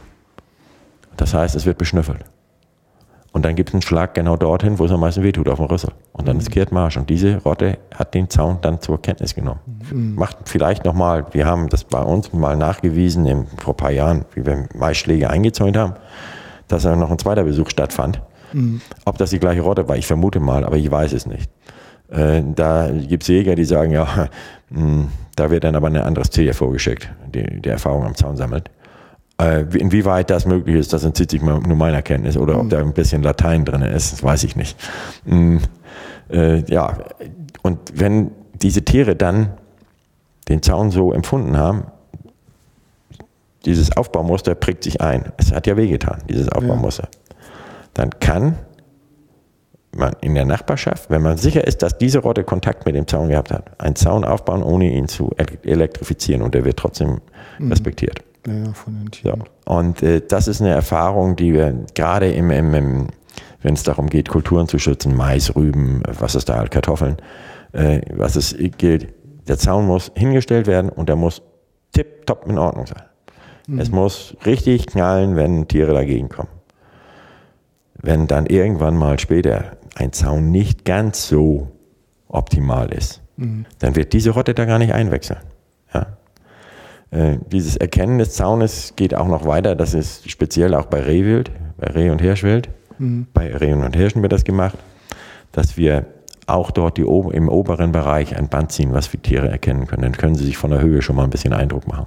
Die springen nicht rein und, und verletzen und verheddern sich. Das ist eine ganz wichtige Sache. Ja, ja, okay.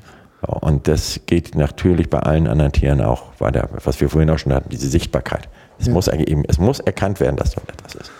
Ja, ja, ja, darauf.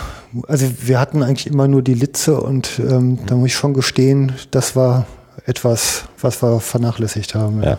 So, und es gibt noch einen Punkt. Ähm, mh, es wird ja viel mit Blau gearbeitet, mit der Farbe Blau. ja. Ähm, da gibt es dann blaues Licht. Blaues Licht ist für Tiere fremd, wird auch als fremdes, als was für sie, weil blaues Licht in der Natur ja nicht vorkommt, äh, empfunden. Die Farbe Blau. Ja, es, es gibt Leute, die versuchen einfach die Farbe Blau zu verkaufen, wird vom Wild besser erkannt. Stimmt nicht. Blau als passiv, als Farbe. Das ist jetzt passiv. Ist einfach nur ein Grauton, nichts anderes. Wenn dieses Blau leuchtet, wenn da irgendwas blau leuchtet, dann wird es schon als was Fremdes empfunden. Ja. Ja, und da versuchen doch einige mal mh, Materialien und das Volk zu bringen, die einfach nur blau sind und zu sagen, das wird von den Tieren aber besser erkannt. Stimmt. Das stimmt einfach nicht. Okay. Ähm, Otto, ich bin jetzt ein bisschen frei fliegend unterwegs und insofern ähm, passt drauf auf, dass wir alle Inhalte drin haben. Ähm, vom, vom handwerklichen Zaun aufbauen ähm, ist, also wenn ich jetzt mit, mit Litzen und Bändern arbeite, ist da noch irgendwas hinzuzufügen? Also mir fiel gerade noch auf ähm, die, die Wachstumsphase. Also wenn ich jetzt einen, einen Maisschlag zum Beispiel Ja. umzäune, dann macht es ja wenig Sinn, ähm, das zu tun, wenn der schon hüfthoch ist. Da muss ich halt weit vorher Ja, werden. ne? es gibt ja, es, es kommt immer ein bisschen drauf an. Es gibt gewisse Gebiete, mh, da wird schon der Elektrozaun mit dem Maisdrillen aufgestellt. Mhm. Es gibt unterschiedliche Beizen. Die, die, die Saat wird ja gebeizt, Ja. damit die nicht ungeziefer Und da gibt es verschiedene Beizen. Ähm, und es gibt Beizen, äh, die wird von Wildschweinen recht gut vertragen. Die wird nicht abstoßen. Das heißt, die ganze Reihe, die gedrillt worden ist, wird wieder aufgenommen. Und wenn solche Beizen verwendet werden, dann muss der Elektrozaun schon vorher stehen. Mhm.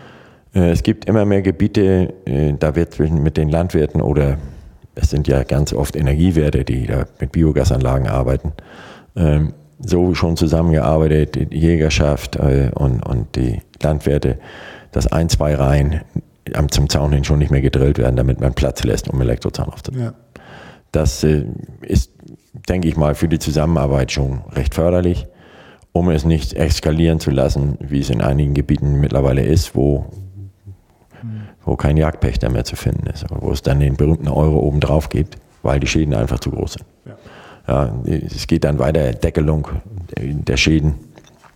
Ja, aber äh, die Zusammenarbeit mit den, mit den äh, Landwirten muss irgendwo sein. Es geht anders nicht. Es, es geht. Und vor allen Dingen, äh, in dem Moment, wo ein Landwirt keine Entschädigung mehr erhält oder nur noch begrenzte, wo Schadensfall gedeckelt ist und Gesamtschäden gedeckelt sind, klappt die Zusammenarbeit hervorragend. Hm. Sehr oft sind eben ja auch Landwirte Jäger. Ja, ja. das gibt es ja auch ganz viel. Und die wissen dann schon, was sie machen. Und die empfehlen das auch dem Umfeld, es so zu machen. Das, das andere bringt nichts. Das, das, würde eskalieren nachher. Das geht nicht. Mhm. Ja. Ja. Äh, ja. mit dem Bewuchs. Bewuchs ist nicht gut. Mhm. Ja, ein guter Weidezaun hat keinen Bewuchs. Punkt. Vor allen Dingen, wenn der Zaun aufgestellt wird, empfehle ich freischneiden, mulchen, dort, wo es zulässig ist, vielleicht sogar Chemieeinsatz, deswegen zwei Reihen freilassen auf dem Maisschlag. Da wächst eh nichts mehr, außer Mais. Mhm. Ähm, dort dann den Elektrozaun raufzuziehen. Wenn man freischneiden muss, wirklich schön weit runter auf den, auf den Grund. Wenn dann ein einzelner Grashalm, das habe ich schon erklärt vorhin, dagegen wächst oder mehrere, wenn es frisches Grün ist, ein paar Stromschläge, dann sind die pflanzlichen Zellen zerstört und die Pflanze geht zurück. Ich sage immer, die wächst rückwärts, dann versucht der Nächste das. Es gibt äh, die, das Märchen des sogenannten Freibrenns. Ja, der muss, das Gerät muss stark sein, sagen die, der muss den Zaun freibrennen. Genau sage ich. So wurde die Transamazonica gebaut. Da hat man durch den Urwald drei Stromdrähte gezogen und alles ist freigebrannt worden. Das stimmt natürlich nicht. Hm. Bis zu einem gewissen Punkt lassen sich Gräser und Unkräuter damit bekämpfen, niederhalten. Aber wir reden ja bei einem Maisschlag auch schon schnell mal um, um vier, fünf, sechs, sieben, acht Kilometer oder mehrere, die zusammenhängen. Da reicht die Energie nicht mehr aus. Mhm. Und wenn es dann noch geregnet hat, erstmal frisches Grün leitet sehr gut. Wenn es dann noch geregnet hat oder Nebel, einen feuchten Tag hat, dann bricht so ein System zusammen. Mhm. Äh, genauso ist das, das gleiche Wirkung hat im Herbst eine, eine trockene Distel und es hat geregnet. Mhm. Ja, die ist so elektrisch so leitend, das macht keinen Sinn. Das hat keinen mhm. Sinn. Und dieses, ich brauche ein starkes Gerät, um Bewuchs auszugleichen, ja, passt ja bis zu einem gewissen Teil. Nur muss ich dann den Akku alle paar Tage wieder, mhm. wieder erneuern. Ja, ja. Und wenn ich, wenn ich dann noch Geräte habe, auch wenn wir schon bei diesem Thema Akku sind, hm, es gibt ja Weidezaungeräte, die haben Tiefentladeschutz und es gibt Weidezaungeräte, die haben keinen Tiefentladeschutz. Jetzt alles in der 12-Volt-Technik. Hm, Tiefentladeschutz verhindert, dass der Akku zu tief entladen wird. Ja, und dadurch kaputt geht, zerstört ja. wird. Ein, nur mal zur Technik, ein Akku wird vollgeladen bis 13,8, 14,4 Volt. Dann kommt er mit raus, äh, wird ein Weidezaungerät angeschlossen und dieses Weidezaungerät zieht Energie aus dem Akku. Die Spannung sinkt ab so ganz langsam nähert sie sich dann mal der 12 Volt. Bei 12 Volt geht es dem Akku bestens. Da fühlt er sich am wohlsten. Aber wir nehmen weiter Strom ab. Die Spannung sinkt. 13,8, 13,7. Sinkt noch weiter, 13,6. Bei circa 13,6 Volt, äh, 13 sag ich schon, 11,6 Volt. Mhm. 11,6 Volt. Da erkennt das Weidezaungerät meine Spannungsquelle, der Akku, der wird langsam leer dann geht meistens irgendein äh, Signal an, ein, ein, rotes Lämpchen oder eine rote LED fängt an zu leuchten oder zu blinken. Bei der äh, äh, regelmäßigen Kontrolle sieht der Betreiber, okay, jetzt muss ich den Akku laden. Wenn der Betreiber das nicht sehen will oder nicht sieht, mhm. Dann sinkt die Spannung weiter ab. Die kommt irgendwann in den Bereich 11,4 Volt. Dann sagt das Gerät, so, wenn ich jetzt weiter Energie abnehme, dann zerstöre ich den Akku. Akku kostet immer so 150 Euro ungefähr. Schaltet dann ab. So, das ist in vielen Fällen gut. Das ist in vielen Fällen auch nicht gut. Wenn ich jetzt dort äh, eine Bullenweide habe und komme damit an, mit dem Argument, damit der Akku nicht zerstört wird, schalte ich den Strom vom Zaun ab. Ja. Ja, das erzählen Sie mal einem Richter, wo die Bullen ausgebrochen sind und in den Straßenverkehr geraten. Dann wird er sagen, also Sie haben doch das gerne euch wohl nicht angehen. Aus, we- wegen 150 Euro machen Sie hier, lassen Sie hier die Herde. raus. Äh, richtig im Profibereich, die arbeiten die zum großen Teil ohne Tiefentladeschutz und sagen, ist völlig egal. Die haben aber auch alte Treckerbatterien zum großen Teil, wo sowieso schon eine Zelle kaputt ist, die eh nie 14, Komma noch was Volt hatten. Die lassen sie da dran noch laufen. Ja, und es ist immer so eine, es ist eine zweischneidige Sache. Was will ich? Will ich den Schutz oder will ich ein bisschen Kosten sparen? Im normalen Bereich, auch bei Schutzzäunen, damit Schwarzwild nicht eindringt, empfehle ich Geräte mit Tiefentladeschutz. Ja. Und wenn dann der Zaun einigermaßen sauber gehalten wird, dann, selbst wenn man es heute erkennt, oh, der Akku muss geladen werden, dann kann ich es immer noch morgen machen. Wenn ich aber ganz viel Bewuchs dran habe, dann kann es morgen schon zu spät sein. Ja, das ist eine Sache, die muss man abwägen. Grundsätzlich ist ein, ist ein Tiefentladeschutz eine feine Sache. Man muss nur damit umgehen können. Okay. Ähm, Anwendungsgebiete vielleicht noch mal rein. Also da fallen mir jetzt gerade noch Dinge rein. Also wenn wir einen Aufbau durch haben. Also wie gesagt, lenk mit. Also jetzt gibt's ja irgendwie so den, den Bereich, wo ich Haus und Hof gegen zum Beispiel Waschbär verteidige oder Teiche gegen Fischreiher, solche Geschichten. Ja, das, das ist, ähm, ja, Hukaman nenne ich dieses Tier. Hund, Katze, Marder. Okay. Äh, Hund, Katze, Marder, Waschbär, alles Mögliche. Äh, Fischreiher auch noch dabei. Ja, da arbeitet man sehr oft mit speziellen, mit, mit, mit besonderen Isolatoren. Ja, wenn ich jetzt einen, einen Marder verbieten will, über, durch die Dachrinne ins Dach reinzugehen. Der Hauptzugangsweg bei Marder ist zum Beispiel zu über 80 Prozent ins Haus durch die Dachrinne. Der gelangt auf irgendeinem Weg in die Dachrinne und am untersten Ziegel oder eine Welle bei Wellplatten runter, rein, weg. Er ist im Dach und der hat ganz andere Vorstellungen von Wärmeschutzverordnung wie wir. Er baut seine eigene Dämmung um, die wir nachher wieder richten dürfen. Ähm, dort arbeitet man dann mit mehreren elektrischen Drähten, in der Regel mit vieren, vier, sechs oder sieben, wo immer ein Draht, der erste Draht Minus ist, der zweite Plus, der dritte Minus, der vierte Plus. Das heißt, wenn ein Tier zwischen diesen Drähten durch will, berührt es immer zwei Drähte, äh, berührt zwei unterschiedliche Potenziale, zwei unterschiedliche Potenziale gleichzeitig berührt, bedeutet Stromschlag. Dem, bei Marder, denke ich mal, leuchten ihm kurz die Augen auf und dann ist gut. Dafür gibt es auch noch spezielle Geräte, die arbeiten dann mit niedrig, niedrigeren Spannungen. Ich habe ja eingangs schon mal gesagt, 1000 Volt sind in der Lage, einen Luftspalt von 1 mm trockener Luft zu überspringen. Diese Drähte haben nur einen Abstand von circa 2 cm. Wenn die jetzt noch etwas im Wind schwanken, ein bisschen Luftfeuchtigkeit dazu kommt, dann knallt es nur noch am Zaun. Ähm, du sagtest gerade, die Augen leuchten. Der ist aber noch vergrämend, also nicht Ja, tötend. Nein, nein. Ja, ja. Ich meine mit Augen leuchtend einfach nur, also der wird schon, wenn der ein Kombi anhaben würde, würde er den ausziehen in dem Moment. Ja, nein, der bekommt einen, einen Schlag, Mhm. der ist prägend für ihn. Ähm, von der Örtlichkeit, also so irgendwie zwischen äh, Dachpfanne und, und Regenrinne, Ja, also der, der dieser wird- Einstiegsbereich. Ja, da, wird, da werden haben. die Isolatoren an der Ja. Dachrinne montiert, äh, nicht fest verschraubt, sondern nur geklemmt. Und dann werden die Isolatoren durch Richtung Dachziegel gen- geneigt.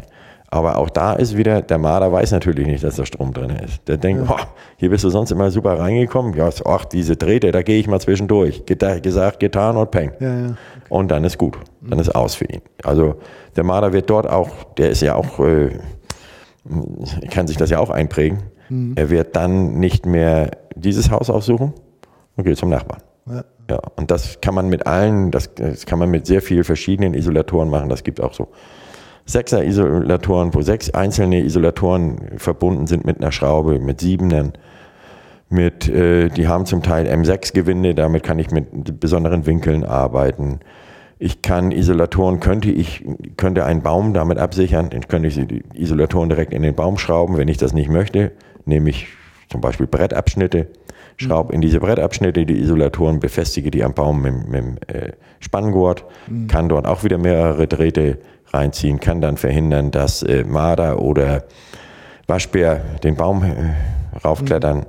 Das wird in, in einigen Berliner Kleingärten, da habe ich das mal gezeigt, gemacht, äh, damit die Leute auch mal vielleicht wieder eine Kirsche kriegen. Weil die, die Waschbären kommen auch erst, wenn die schmecken. Ja. Ja. Ja, ja. so, und solche Sonderanwendungen, da, wird, da gibt es endlos viel, eben auch Fischreiher im Teich, Kreuteiche sind, ja, da gibt es sehr, sehr große Schäden eben auch. Und da spielen äh, auch, da spielt nachher der letzte Euro nicht die Rolle. Ja. So beim, beim Hausdach ist es so, ein Familienhaus neu eindecken, neue Dämmung machen, schnell mal 25.000, 30.000 Euro. Ja. Wobei äh, so eine Dachrinnenabsicherung, da kann man so über den Daumen rechnen, pro laufenden Meter, also reine Materialkosten jetzt nicht, Montagekosten. Ja. Reine Materialkosten sind so 10 Euro pro laufenden Meter. Okay. Äh, pro Fallrohr 50, neue Grundkosten, Gerät und so ein bisschen Zubehör, wie Blitzschutz und solche Sachen, muss man so mit 150 rechnen. 150 mhm. Euro rechnen. Ja. Wo wir beim Thema Blitzschutz sind, da fällt es mir doch wieder ein. Blitzschutz. ja. Blitzschutz. Überhaupt Erdung haben wir noch nicht, haben wir noch nicht genügend gesprochen. Ja. Hm, Weidezaungeräte müssen ja geerdet werden, weil in der normalen Wirtschaft, die, die im normalen, in der normalen Anwendung, die Erde Minus führt. Ja.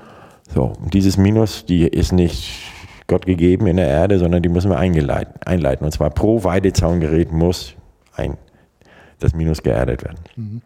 Ich darf dazu nicht verwenden, eventuell vorhandene Hauserder, Blitzschutzerder, Wasserleitungen und so weiter.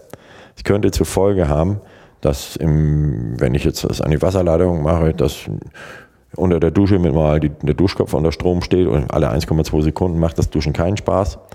Äh, ist tragisch schon gewesen bei Tieren, dass die Tiere haben nicht mehr trinken können. Ja. ja gerade bei Pferden. Die trauten sich nicht mehr an die Tränke ran. Klar, ja. äh, wirklich schwerwiegend und ist schlicht und ergreifend auch aus sicherheitstechnischen Gründen verboten. Ich muss also die Erde immer separat erstellen. Das äh, bedeutet Erdungsfehler einschlagen.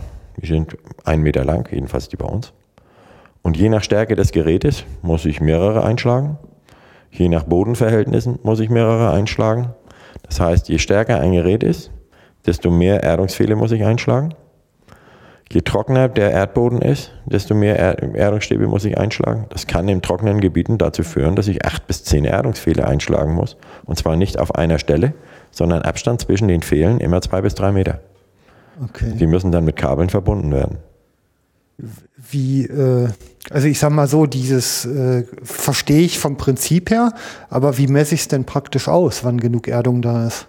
Mm, am einfachsten kann man sich machen, indem man äh, den Angaben des Herstellers vertraut. Bei der sind immer normale Bodenverhältnisse. Beim relativ starken Gerät heißt es drei, drei Erdungsfehler. Da kommt man schon mit hin. Man muss es jetzt nicht äh, explizit genau machen, sondern das gibt da eine Möglichkeit, das zu messen, indem man erstmal das Gerät ausschaltet.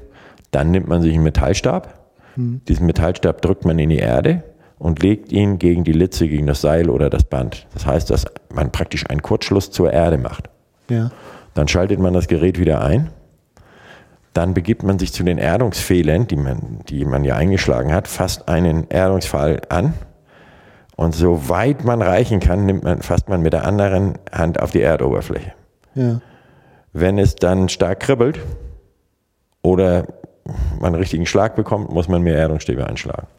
Das heißt, es ist noch Übergangswiderstand zwischen dem normalen Erdreich und dem Erdungsfall vorhanden. Also wie im richtigen Leben, wenn es nicht mehr wehtut, ist gut. Richtig. Man kann es auch mit, mit, mit richtigen Soundprüfern, mit digitalen Soundprüfern messen. Das heißt, wenn alleine der Über, am Übergang mehr wie 600 äh, Volt abfallen, muss man mehr machen. Ja. Aber das ist eine komplizierte Sache. Am einfachsten, wie gesagt, je trockener, je mehr. Zu viel Erden, also es, äh, zu viel geht nicht. Ja. Man kann also nicht übererden. Okay. Ja, man kann sagen, okay, jetzt ist am Ende des Geldes, aber äh, zu viel Erden geht nicht. Ja. Erdungen ausführen immer nur mit verzinktem Stahl. Die Verbindungskabel zwischen den Erdungsfehlen und als Anschluss zum äh, Weidezaungerät auch immer nur mit verzinktem Stahldraht. Mhm. Der kann noch in Kunststoff ummantelt sein, da gibt es verschiedenste Sachen. Aber äh, Zink auf Zink, wenn ich einen verzinkten Stahlpfahl habe und das Anschlusskabel ist auch aus Zink, die, das sind gleiche Materialien, wenn ich die miteinander verbinde, gibt es keine äh, Kontaktkorrosion.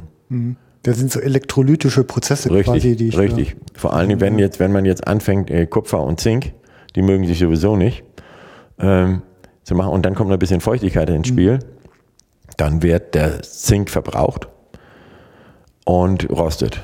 Dort, wo das Kupfer anliegt. Rost ist ein ganz schlechter Leiter. Also das kann ich mir von vornherein sparen. Das geht für, vielleicht für ein Jahr, aber dann nicht mehr. Immer mit gleichen Materialien und am besten mit verzinkten Stahl. Okay. Auch nicht mit Kupferstäben in die Erde stecken. Kupfer oxidiert, dann haben wir wieder das Problem.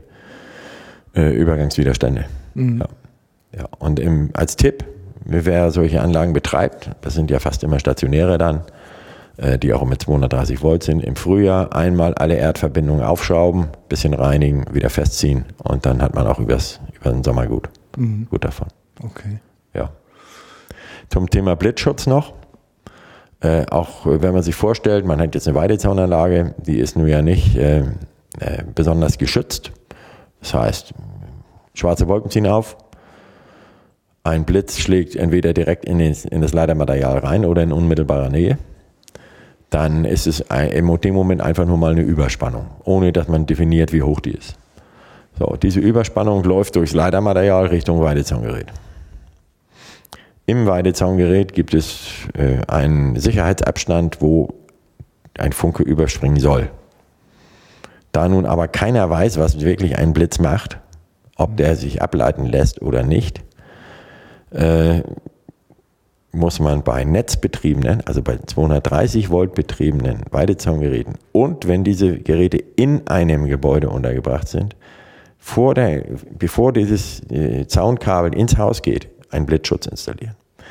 Äh, ob dieser Blitzschutz funktioniert, ist auch wieder zweitrangig. Dieser Blitzschutz bewirkt aber, dass in einem Schadensfall eine Versicherung nicht sagen kann, und wo ist hier jetzt der wirksame Blitzschutz? Es kann sein, wenn der, der Blitz die Leitung trifft, dann fliegt der Blitzschutz in einem Feuerball auseinander, trifft auf das Weidezaungerät, das fliegt nochmal als Feuerball auseinander. Äh, ja, im schlimmsten Fall brennt äh, Es kann sich dann aber keine Versicherung leistungsfreisprechen. Oder anrechnen. Leistungsfreisprechen ist schon schwer, aber so Anrechnung von 20, 30 Prozent beim Schaden von Hunderttausenden ist natürlich auch viel Geld.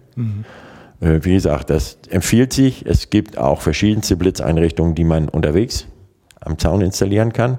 Da gibt's, gibt, das basiert auch auf der Technik äh, Abstand. Ja, da sind zwei, zwei Bleche, die haben einen definierten Abstand. Das sind meistens zwei, zweieinhalb Zentimeter. Äh, Das heißt, eine, Spannung, die dann über 25.000 Volt liegt, würde diese Plättchen überspringen und direkt zur Erde abgeleitet werden.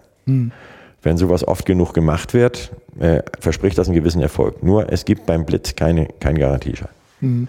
Ähm, normalen mobile Anlagen, so sie sich in, unter freiem Himmel befinden, müssen nicht geerdet werden. Äh, wird zwar gelegentlich gemacht, aber es muss nicht sein. Muss nicht geerdet werden. Nee, muss nicht ge, ge, Geblitzschutzt werden. Geblitzschutzt. Dieser Geblitz- Blitzschutz wird ja. ja auch wieder an die Erde angeschlossen, Ja. an die Erdung, an einen extra Pfahl oder an den entferntesten Ja. vom Gerät. Das sind nachher, da braucht man schon ein klein bisschen ja, Schaltplan, Lesevermögen oder Schreibevermögen. Okay. Ja, und solche Sachen sind in den, gut beschrieben. Gibt überall ja bei allen, es gibt ja heute keine Artikel mehr, die man einfach so kriegt, es ist überall in den Beschreibungen bei. Ja. Und da steht es auch schon vernünftig drauf. Okay. Ja. Des Weiteren gibt es noch ähm, Schalter, es gibt noch Zaunschalter, die werden auch oft im Zusammenhang mit Blitzschutzsachen gemacht. Das heißt, ich erde die ganze Zaunanlage schon mal. Hm, Ist ein bisschen umstritten. Äh, Aber es gibt äh, Einrichtungen, wo ich zum Beispiel äh, einen Schalter mit drei Stellungen habe oder vier Stellungen, mit drei Stellungen. Schaltung äh, 0 heißt aus. Stellung 1, Zaun 1 ist in Betrieb. Stellung 2, Zaun 2 und dann wir eine Mittelstellung, Zaun 1 und 2 ist in Betrieb. Das ist, wenn ich mal die Tiere dort habe, mal dort habe und so weiter. Ach so, okay. Sowas gibt schon. Es gibt sehr viel noch Zubehörartikel. Es gibt Signalisierungen, die, ähm, die man über SMS, wo man über SMS eine Alarmmeldung bekommt. Äh, Zaun ist außer Betrieb oder die Spannung ist unter zwei oder zweieinhalbtausend Volt gesunken. Ja. Ähm, ja, sowas gibt's alles. Ist sehr, sehr aufwendig. sehr kostenintensiv. Setzt natürlich auch immer voraus, dass dann das Gerät in einem äh, äh, Gebiet ist, wo Handyempfang vorhanden ist. Ne? Ja, Zuverlässigkeit ist wahrscheinlich auch eine Frage, ne? Richtig. Okay. Dann äh, gibt es noch verschiedenste Signalisierungseinrichtungen, die man auch über weite Strecken erkennt. Kontrolllichter, die man wirklich weit sieht. Nur haben so ein weit sichtbares Kontrolllicht auch den Nachteil, dass sich zwei Beine eingezogen fühlen. Was ist da? Was blinkt denn da? Und sehr oft hat es dann auch ausgeblinkt. Ja. So, und ähm, äh, genauso die Sache blinkende, blinkende Einrichtungen in den Zaun zu hängen, um den Tieren zu sagen, guck mal, hier ist was Interessantes. Dann einen Stromschlag auszugeben und dass die Tiere später eine, Verbindung herstellen zwischen dem Blinken und dem Schmerz. Ja, kann aber muss nicht. Kann aber muss nicht. Ja. Ja, genau. Ne? Ähm, mobiler Zaun war noch so ein Stichwort. Also das ist ja jetzt auch eine neue Herausforderung, insbesondere für die, die Schäfer, die hütenden Fraktionen. Ja, also ganz, ganz äh, mobile Zäune. Die meisten Vorschriften, die es gibt, oder angenommen, andersrum angefangen. Es gibt ja zur Prävention Managementpläne. Alleine diese, dieses Wort Managementplan, Also du redest jetzt über Wolf. ja, Okay. mit Schäfern, Ja. zusammen mit Schäfern. Allein dieses Wort Managementplan macht dem Tier ja schon Angst. Ja, nur äh, die ganzen Managementpläne reden auch von Prävention. Ähm, Risse und Anschaffung von Material werden aber immer nach dem ersten Schadensfall bezahlt. Das zum Thema Prävention. Ja, also der ist wieder vollständig privatisiert und also ja noch nicht mal sozialisiert, die Prävention. Richtig so. Ja. Und das ist ein ganz großes Problem auch für die Schäfer. Also es ist ja eh erstmal kein Handwerk, mit dem man sich die Taschen voll macht. Richtig. Die Schäferei, Richtig. ne? So, und äh, wenn dann Bundesländer in einem äh, eng begrenzten Gebiet sagen, okay, das ist jetzt Wolfsgebiet, wir zahlen Unterstützung für an, äh, oder wir zahlen äh, für Anschaffung von wirksamen Schutzmaterial, dann ist es unterschiedlich. Es gibt Bundesländer, die zahlen alles, haben aber dann eine Obergrenze. Äh, es gibt Bundesländer, die sagen, wir zahlen 80 Prozent. Es gibt Bundesländer, die sagen, wir zahlen 75 Prozent der Anschaffung. Ähm, da kommen aber schnell mal ein paar tausend Euro zusammen, die für den Schäfer nachher zu bezahlen sind noch. Ja, von der Restzimmer. Und wie, wie du schon sagst, es, äh, es, ist eine, es ist kein Gewerbe, wo richtig viel Geld bewegt wird, wo richtig Vermögen mitgemacht werden kann. Äh, So, und für solche Sachen gibt es in diesen Managementplänen steht dann drin, was es als Minimalschutz erforderlich ist. Manchmal von Bundesland zu Bundesland natürlich verschieden. Es ist ja, jedes Bundesland macht was eigenes, jeder schreibt andere Zahlen rein. In den wenigsten ist es optimal geregelt. Hm, Da redet man, oder zurzeit wird davon ausgegangen, ein Zaun von 90 Zentimeter ist hoch genug, wenn er vernünftig unter Strom steht. Äh, andere Bundesländer sagen, wir brauchen einen Zaun von 1,5 Meter, 1,6 Meter, ein Netz wohlgemerkt, 1,5 Meter, 1,6 Meter. Andere Bundesländer sagen, wir brauchen 1,20 Meter.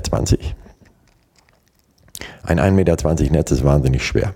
Und beim Schäfer kommt, ist, ist Zeit auch Geld. Der kann da nur eine Rolle zur Zeit aufstellen. Eine Rolle, das sind 50 Meter drauf. Äh, Dann gibt es auch Netze, die haben eine Erhöhung. Da muss er, stellt er einmal das Netz auf, dann muss er nochmal rumlaufen und ein Band einzuziehen. Ähm, soll den Wolf dann abschrecken. Ja, es gibt nur einen Rudel, nachgewiesenermaßen, irgendwo in, hinten bei Dresden, ähm, das die Fähigkeit hat, überhaupt zu überspringen. Alle anderen überspringen nicht, die untergraben mehr. Das heißt, so ein Netz muss auch unten gesichert werden. Ja, das ist ein ganz äh, heikles Thema, eben weil jedes Bundesland was anderes macht. Es laufen zurzeit jetzt Bemühungen, jetzt endlich mal zumindest die Länder zusammenzuziehen, damit es überall einheitliche Pläne gibt. Ich kenne einen Schäfer hier aus Nordrhein-Westfalen, der ist sehr viel in Niedersachsen tätig. Ja, sein Betriebssitz hat er in Nordrhein-Westfalen. Seine Weiden, die er nutzen kann in Niedersachsen, der hat natürlich große Probleme, um überhaupt mal irgendwo Anträge zu stellen. Ach. Ja.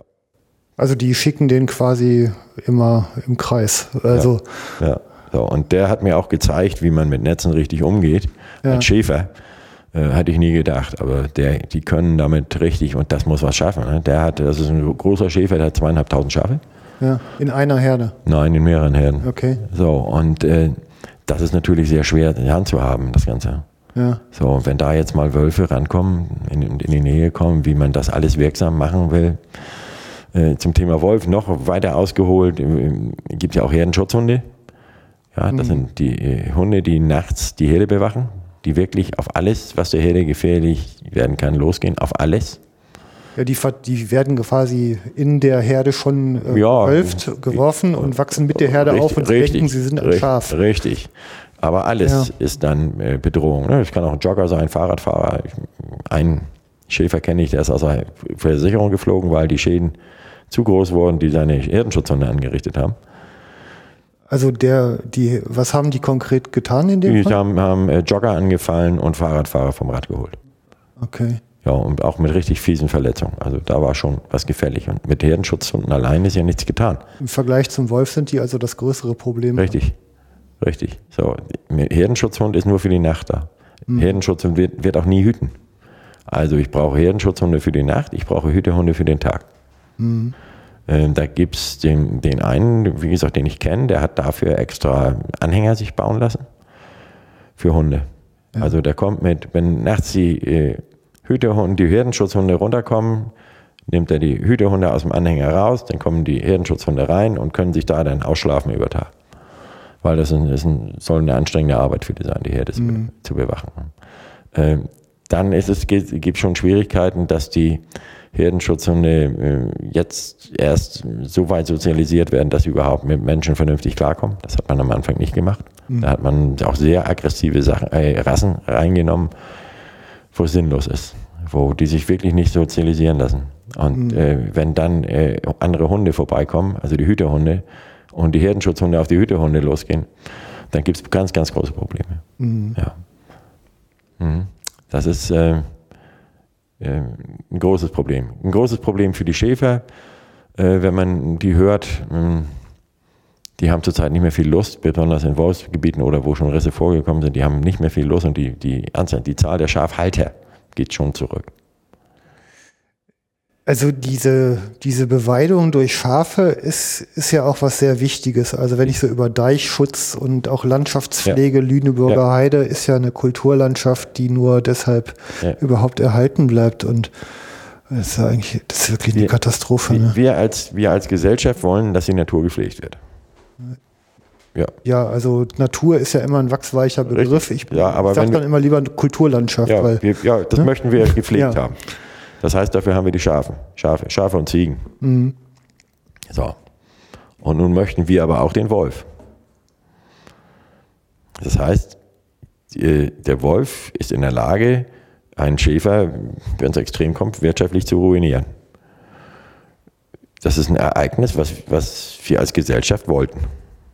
Wir können aber nicht auf der einen Seite die Pflege oder das Bewirtschaften von Kulturlandschaften wünschen und gleichzeitig ein Tier, einem Tier erlauben, sich dort frei zu bewegen und die, die Herden zu zerstören. Das geht nicht. So, und nur mit diesen Abwehrmaßnahmen, die dann immer spät greifen, wo ein, ein Tier schon die Einladung ins Restaurant gehabt hat, äh, ist sehr schwer. Und wie, wie du sagtest, Deichbereiche, Küstenbereiche, das ist gar nicht möglich, überhaupt Zäune zu errichten. Das ist bisher so gewesen, äh, eine Weide ist begrenzt durch Gräben. In den Gräben steht Wasser. Das ist eine natürliche Grenze für Schafe. Der Zugang der Weide ist ein, meistens ein Metalltor oder ein Holztor. Wenn jetzt eine Schafherde auf diese Weide raufkommt, wird das Tor aufgemacht, Schafherde rein, Tor zu. Wenn das jetzt, wenn sich jetzt Wölfe in der Gegend aufhalten sollten, die überspringen die Gräben ohne Problem. Dieses alles einzuzäunen, ist nicht möglich. Es werden zigtausend Kilometer werden. Äh, mit allen Folgen. Mit allen Folgen für andere Tiere, die sich in solchen Zäunen äh, verfangen werden. Äh, das ist nicht machbar. Das geht nicht. Deswegen ich sehe ich das ein bisschen kritisch, dem Wolf äh, freie Hand zu geben. Ja. Nur äh, die andere Seite ist, äh, das ist erwiesen, dass sie innerhalb von ein paar Tagen ein paar hunderte Kilometer zurücklegen können. ja, deshalb ist die Ausweisung von Wolfsgebieten ja eigentlich auch relativ absurd. Ne? Richtig. Äh, höchstens besendern, wenn die jetzt ein Gebiet ver äh, verlassen, dann aufspüren und wieder zurückbringen. Aber es ist nicht machbar. Es ist nicht machbar. Ei, ei, ei, ei, ei. Das ist ein, das ist ein wirklich, äh, ein wirklich heikles Thema. Und äh, ich weiß nicht, also wir sprachen vorhin schon mal darum, dass der, der Wolf nicht im Jagdrecht ist. Gut, ich, sag, ich für mich sage, das wird, muss die Politik entscheiden. Ich habe dazu meine eigene Meinung und die sagt also, das aus dem Jagdrecht rauslassen, das geht nicht. Also wenn man die Sanktionen ähm, vom Naturschutzrecht und dem Jagdrecht nebeneinander legt, dann sind die ja im Jagdrecht sehr viel schärfer. Und selbst wenn er eine ganzjährige Schonzeit bekommt, ist er im Jagdrecht besser geschützt. Und verkauft wird ja gerne andersrum. Richtig. Er, sobald Richtig. er im Jagdrecht ist, würden alle Jäger Alle Jäger, alle, das ist ja was ein alle. totaler Quatsch ist. Natürlich, Ne? alle Jäger. Ganz schlimm sind Ja, wir ja. ja. Ja, wenn so ein Wolf in eine Herde reingeht, ähm, dann nimmt er sich ja immer nur so viel, wie er essen kann. Ne? Nein, er macht so viel Beute, wie er kriegen kann. Also vom Hühnerstall kennt man ja, dass der Fuchs halt irgendwie geradezu in den Rausch kommt. Ja, der macht so viel Beute, wie er machen kann. Der weiß ja nicht, was morgen ist. Das ist ein Marder genauso. Ja, äh, also der Wolf, der in die Herde reingeht, ich, ich sagte ja gerade da oben im, im, im Kieler Raum, Kiel Eckernförde, mit 52 tote äh, Schafe und Lämmer, ähm, der macht so viel Beute, wie er eben kriegen kann. So, und dann ist, der Jagdinstinkt wird ausgelöst und er macht Beute, Beute, Beute, Beute. Das ist, wenn, ich denke mal, wenn er nur ein Tier entnehmen würde, äh, okay, ist, die Diskussion noch eine ganz andere. Also Aber- irgendwie ist der ja so, wie man es dem Jäger immer vorwirft. Ne? Ja, mh, ja, Ja, ne? Das, ähm,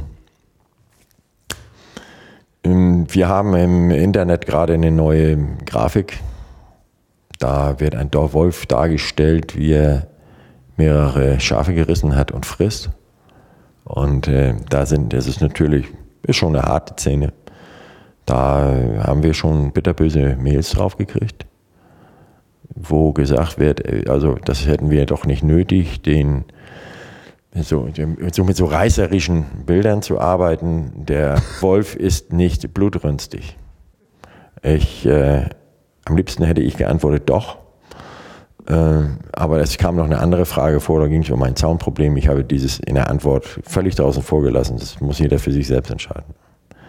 Äh, es ist Tatsache, es wird nur von, den, von, von einigen Gruppen ausgeblendet, wie es wirklich abläuft. Der Wolf ist nicht das Tier, das nur sich zu 0,2 Prozent von Nutztieren ernährt. Es kommt immer auf das Gebiet drauf an. Ja, das ist ein, das nehme ich nicht so hin. Tötet er denn tierschutzgerecht, also sofort tötend, wie es äh, der Jäger Also ich denke mal, ähm, besser wie äh, eine Kugel. Schnell, Also so- schneller wie eine Kugel, auf jeden Ja? Fall. Ja. Doch, muss man von ausgehen, sonst würde das ja nicht so, so dargestellt. Nein, das ist natürlich sehr qualvoll. Ja, wenn Schäfer morgens auf die Weide kommen und die, die finden da äh, wild verstreut, äh, zum Teil auf dem Haufen tote und halb tote Tiere, äh, das ist nie irgendwo tierschutzgerecht. Das kann nicht tierschutzgerecht sein. Ja, das kann es nicht sein. Also das ist wirklich Wildnis, die Richtig. da echte Vor, Wildnis. vor dem Alle Hintergrund, ihre- vor- ja. immer vor dem Hintergrund, vor 150 Jahren ist er ausgestorben. Vor 150 Jahren hatten wir eine ganz andere Herdenwirtschaft mit Schafen und Ziegen Mhm. und auch mit Rindern. Äh, heutzutage ist äh, die größte Gefahr geht vom Straßenverkehr auf. Es hat schon Leute gegeben, die müssen wir eben zu, zur Not auch Straßen sperren, damit der Wolf sich frei bewegen kann. Äh, es, es passt einfach, es passt nicht, dass ich vor, vor 150 Jahren habe ich Viehherden gehabt. Die haben die Herde bewacht, mit Hunden natürlich auch. Äh, und dem Wolf wurde nachgestellt. Deswegen hat er sich, hat er den Menschen, hat er schon mal einen Bogen um den Menschen gemacht. So, heutzutage haben wir eine ganz andere äh, Weidewirtschaft, eine ganz andere Herdenwirtschaft. Die findet zum großen Teil ohne den, ohne den Menschen statt. Ja, dass Tiere äh, eingezäunt werden, dass Tiere äh, äh, nachts draußen bleiben, das hat es früher nicht gegeben. Früher blieb keine unbewachte Herde draußen. So, Und das sind Sachen, die, wie will man es heute machen? Ja, zurück nach früher irgendwie, ne? Ja, Straßen, Straßenrückbau. Als groß, Straßenrückbau auf jeden Fall auch. Ja. Ja. Oder eben genügend Viehhirten einstellen. Ja, ein gigantisches Thema. Ja, ja. Ähm, vielleicht nochmal den Zaun zusammenfassen. Also wenn ich ähm, relativ einsam wohne, also es gab ja mal, ich glaube in der Uckermark war es halt auch ein, ein Übergriff auf einen Haushund mhm. ähm, bei einem recht einsam gelegenen ja. Forsthaus. Also ist es ja so, dass ich dann halt eben mein, ja im Grunde mein, mein Grundstück auch einzäunen muss. Also äh, die Empfehlungen waren ja jetzt irgendwie gegen Untergraben gesichert ja. und überspringen sind die Ansichten schwanken zwischen 90 Zentimeter und 1,20 Meter, und 1 Meter 20 ja. so in etwa. Ja. Also das ist dann eine Maßnahme, die ich äh, sichernd ergreifen wichtig, muss. Wichtig ist da eben auch, äh, bei Erstkontakt muss es, es, es muss ein, wirklich ein harter Stromschlag erfolgen, hm. damit das prägend ist und nicht erst im Nachhinein. Okay. Ja, das ist das große Problem, dass wir heute einen Riss zulassen und erst danach in die Prävention einsteigen. Hm. Das wird nichts. Ja, das ist in der Tat ein Quatsch. Also ich habe auch mal, ich weiß jetzt nicht, ob es nur äh, Gerüchteküche ist, aber eine, eine Schafherde oder vielleicht auch bei anderen, aber bei Schafen habe ich es eben gehört, die halt einmal einen Wolfsbesuch hatte, die ist quasi nicht mehr zu hüten. Ist mir so nicht bekannt. Nee, nicht also, so gehört. Nee, nee, okay. Nein. Ich habe also wohl davon gehört, dass die dann sehr weit verstreut waren. Ja. Anschließend äh, tote Tiere in größerem Umkreis gefunden worden. Aber so ist mir das nicht bekannt. Okay. Das ist mir so nicht bekannt. Ne? Ja, gut. Klären ist ja auch wichtig. Ja, ja. Ähm, irgendwas, was wir noch hinzufügen müssen? Ja, es gibt äh, es gibt fast, es gibt kein Tier, was sich nicht irgendwo hüten oder abwehren lässt. Man kann Strom für alles anwenden. Für, für, für alles. Mhm. Ja, es ist ganz egal wo. Ich habe schon gesagt, es gibt ja Probleme beim trockenen Boden, wenn der, wenn der Erdboden ausfällt als Minusleiter, als elektrisch leitender. Äh, zum Beispiel, wenn, wenn große Trockenheit ist, ja. Wüste Sahara zum Beispiel, äh, Gebirge, Fels, trockener Fels ist elektrisch nicht leitend. Es ist aber auch trockener Schnee nicht leitend. Trockener Schnee, das kann sogar in Deutschland, haben wir es auch schon gehabt, wenn wir einen besseren Winter mal hatten, dass mit Mal Elektrozäune nicht mehr funktionieren. Mhm. Äh, aber da ist auch ein Hilfsmittel dann, wenn man zum Beispiel einen Draht nur hat oder eine Litze hat, äh, bei Schaf- oder Rinderhaltung, dann zieht man eine zweite mit Minuspotenzial dazu. Wenn sich dann das Tier dagegen lehnt, beide berührt, gibt es einen heftigen Schlag. Mhm. Ja, das ist eine ganz wichtige Sache und äh, wir haben, das macht das Ganze so interessant.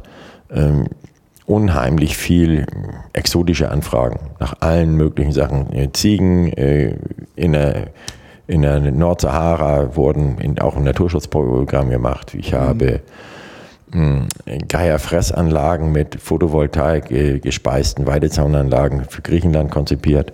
Hm. Dort werden die Geier gefüttert mhm. und äh, dort gibt es Wildhunde. Ja. Und die Wildhunde haben den Geiern immer das Aas weggefressen. So, jetzt hat man da Plätze errichtet, wo das Aas abgelegt wird und da ist rundherum eine Weidezaunanlage und seitdem werden die Geier auch wieder satt.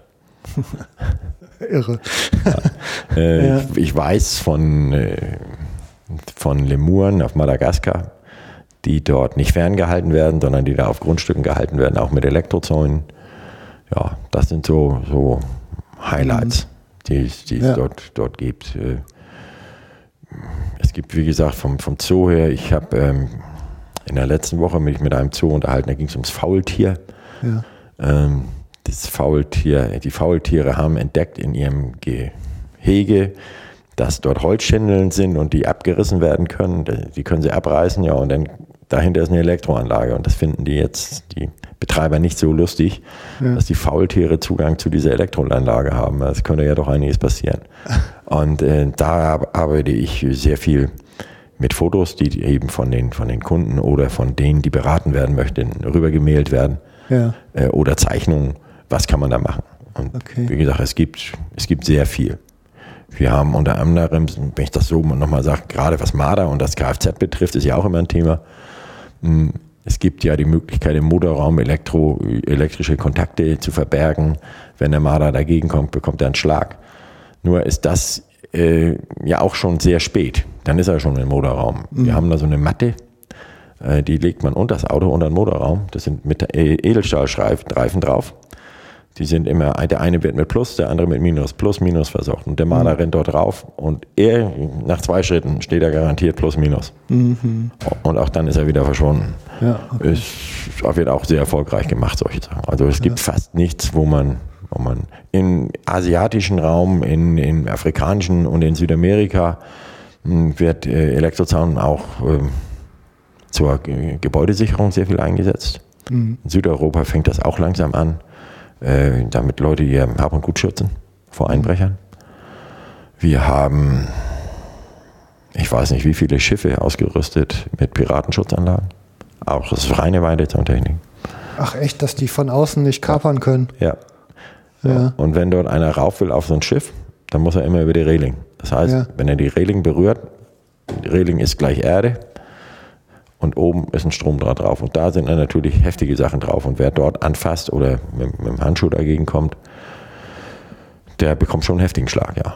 Und wir haben, meines Wissens nach, sind alle Schiffe, die, so ausgerüstet waren, bisher heil zurückgekommen. Toi, toi, toi. Ja. Ja, das ist natürlich, das sind auch für so für mich immer mal Highlights, mit denen man umgeht. Äh, Ja. So spezielle Sachen. Äh, entweder ja, groß. Ich äh, erwähnte vorhin äh, die, die Braunbären in, in, in, im Balkan und in, äh, Österreich, die dort an, bei Bienen gehen. Da hat dann ein slowenischer Bauer erklärt, ja, oder Imker erklärt, er macht das noch anders. Er hängt zum Beispiel leere Sardinenbüchsen in den Zaun. Von dem Geruch, Sardine, ich denke mir mal, Sardinenbüchse, wenn die in der Sonne waren, Augenblick, die hat ja auch einen speziellen Geruch. Ja. Auf jeden Fall fühlen sich die Bären davon magisch angezogen, zusätzlich zum Honig. Schnüffeln an dieser Blechdose. Die Blech ist dann elektrisch geladen und danach möchte er gar nicht wieder Ja. daran gehen. Und das gibt so, das sind so diese ganzen Anwendungen, diese ganze Fälle aus der Praxis. Hm, Je länger man in diesem Thema tätig ist, desto mehr Wissen kriegt man. Ja, und äh, gerade so diese speziellen Sachen, da wird auch Wert auch sehr viel übers Internet weitergetragen, wenn man äh, zum Beispiel das Thema Katzenzaun, da tut sich auch sehr viel, da gibt es sehr viele, die auf, auf uns verweisen, denen wir entsprechend weitergeholfen haben. Auch bei Katzen gibt es ganz spezielle Sachen. Katzen dürfen, sollten nicht in Einzellitzen gehalten werden, sondern nur in Netzen. Weil die das Vermögen hat, die holt sich einmal ihren Schlag und nach einer Stunde oder zwei überlegt sie sich, so, jetzt gucke ich mal wieder raus in die hässliche Welt, setzt sich vor den Zaun und merkt, wann dieses Feld sich aufbaut. Ja, und wenn, wenn da äh, 15, 20 Zentimeter Abstand zwischen den Litzen ist, dann wartet der den Schlag ab, hebt ab und springt durch. Und das war's dann. Also während bei einem Netz man äh, ja noch eine zusätzliche mechanische Sicherung hat, Ja. die Katze kann nicht durchspringen und eine Katze überspringt kein Netz. Eine Katze überspringt nur in Panik äh, Sachen, die höher wie 30, 40 Zentimeter sind. Ja, weil der Mensch sagt dann wieder, ja, wenn die Katze jetzt aber in dieses Netz reinspringt, das weiß die Katze nicht. Dieses Netz ist für die Katze einfach nur böse, weil sie einmal wehgetan hat. Ja. Ja, und das sind so Sachen, die, die müssen wir Kunden auch, oder es ist gut, wenn wir das Kunden vermitteln, weil die, die, die, die können das nicht sonst verstehen. Es ist eben nun mal ein ja, komplexes Thema.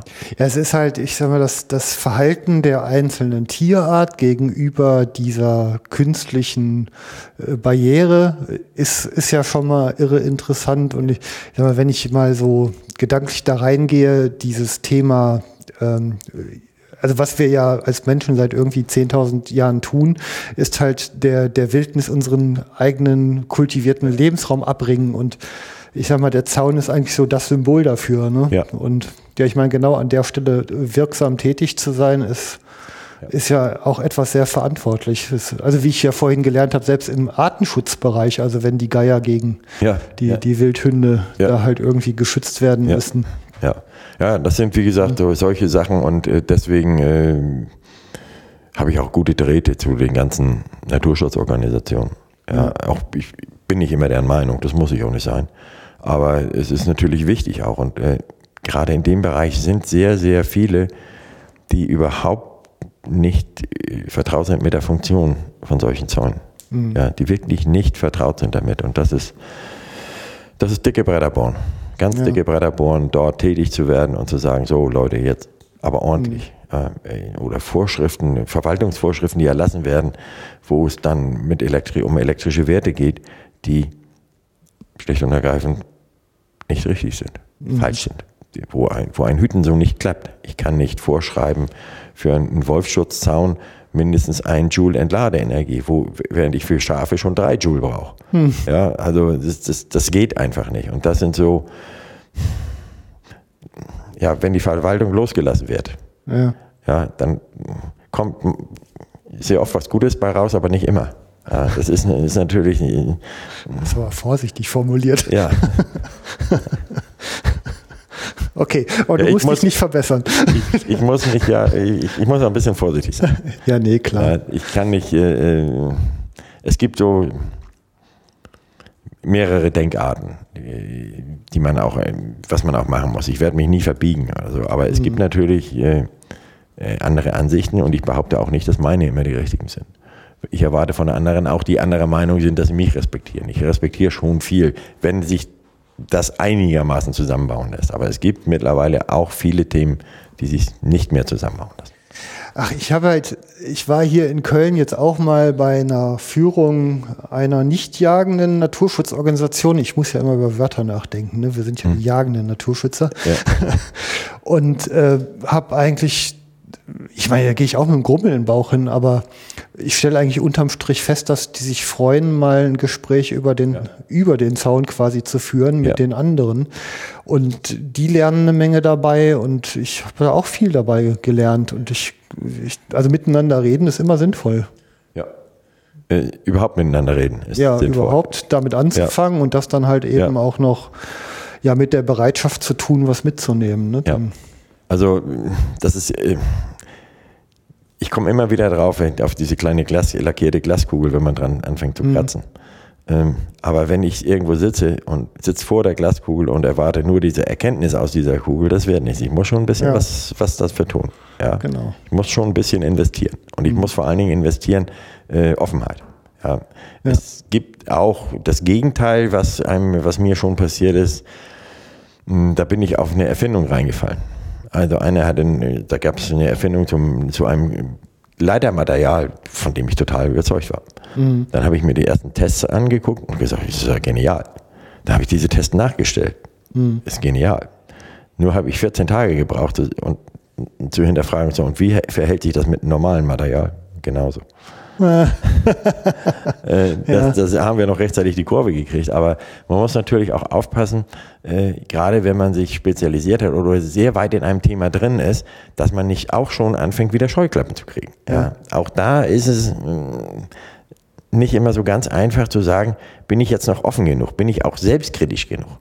Äh, ist ganz wichtig. Ist ganz, ganz wichtig, selbst, selbstkritisch zu sein mit so Sachen. Ja, ich, jeder denkt für sich, er ist da, ja gut, hat das Tollste und Beste erfunden. Aber man muss auch wirklich manchmal sagen, so ein bisschen wie früher in der Schule mal zum Nachbarn gucken. Ja. Ist das Ergebnis vielleicht nicht ein bisschen besser wie das, was man hat? Also wenn man über Forschung so nachdenkt, man muss sich ja klar machen, das war ja vorher schon da. Ich habe es ja nur entdeckt. Richtig. Und was andersrum halt auch bedeutet, da ist noch ganz viel, von dem man einfach nur noch nichts weiß. Ja, ja. Ja, und dann kommt man, glaube ich, so in die richtige Demut rein. Ja. Ja. Und andere wissen auch viel. Äh, selbstverständlich. Selbstverständlich. Selbstverständlich. Machen wir einen Deckel drauf, ne? Ja, gut. Dann bedanke ich mich ganz herzlich bei dir, Otto. Das war ein Ja, ich mich bei dir. spannender, impulsgebender Ja, im- Austausch mit dir. Richtig, Vielen Dank. im- womit wir beim Thema sind. Impuls geben, ja. Ja, genau. Ne? Okay. Ja, und ja, euch vielen Dank fürs Zuhören. Kommentare unter die Sendung und ja, wenn irgendwelche Fragen auftauchen, Otto ist sicher einer, der gerne sein Wissen bereitstellt. Vielen Gerne. Dank. Tschüss. Tschüss.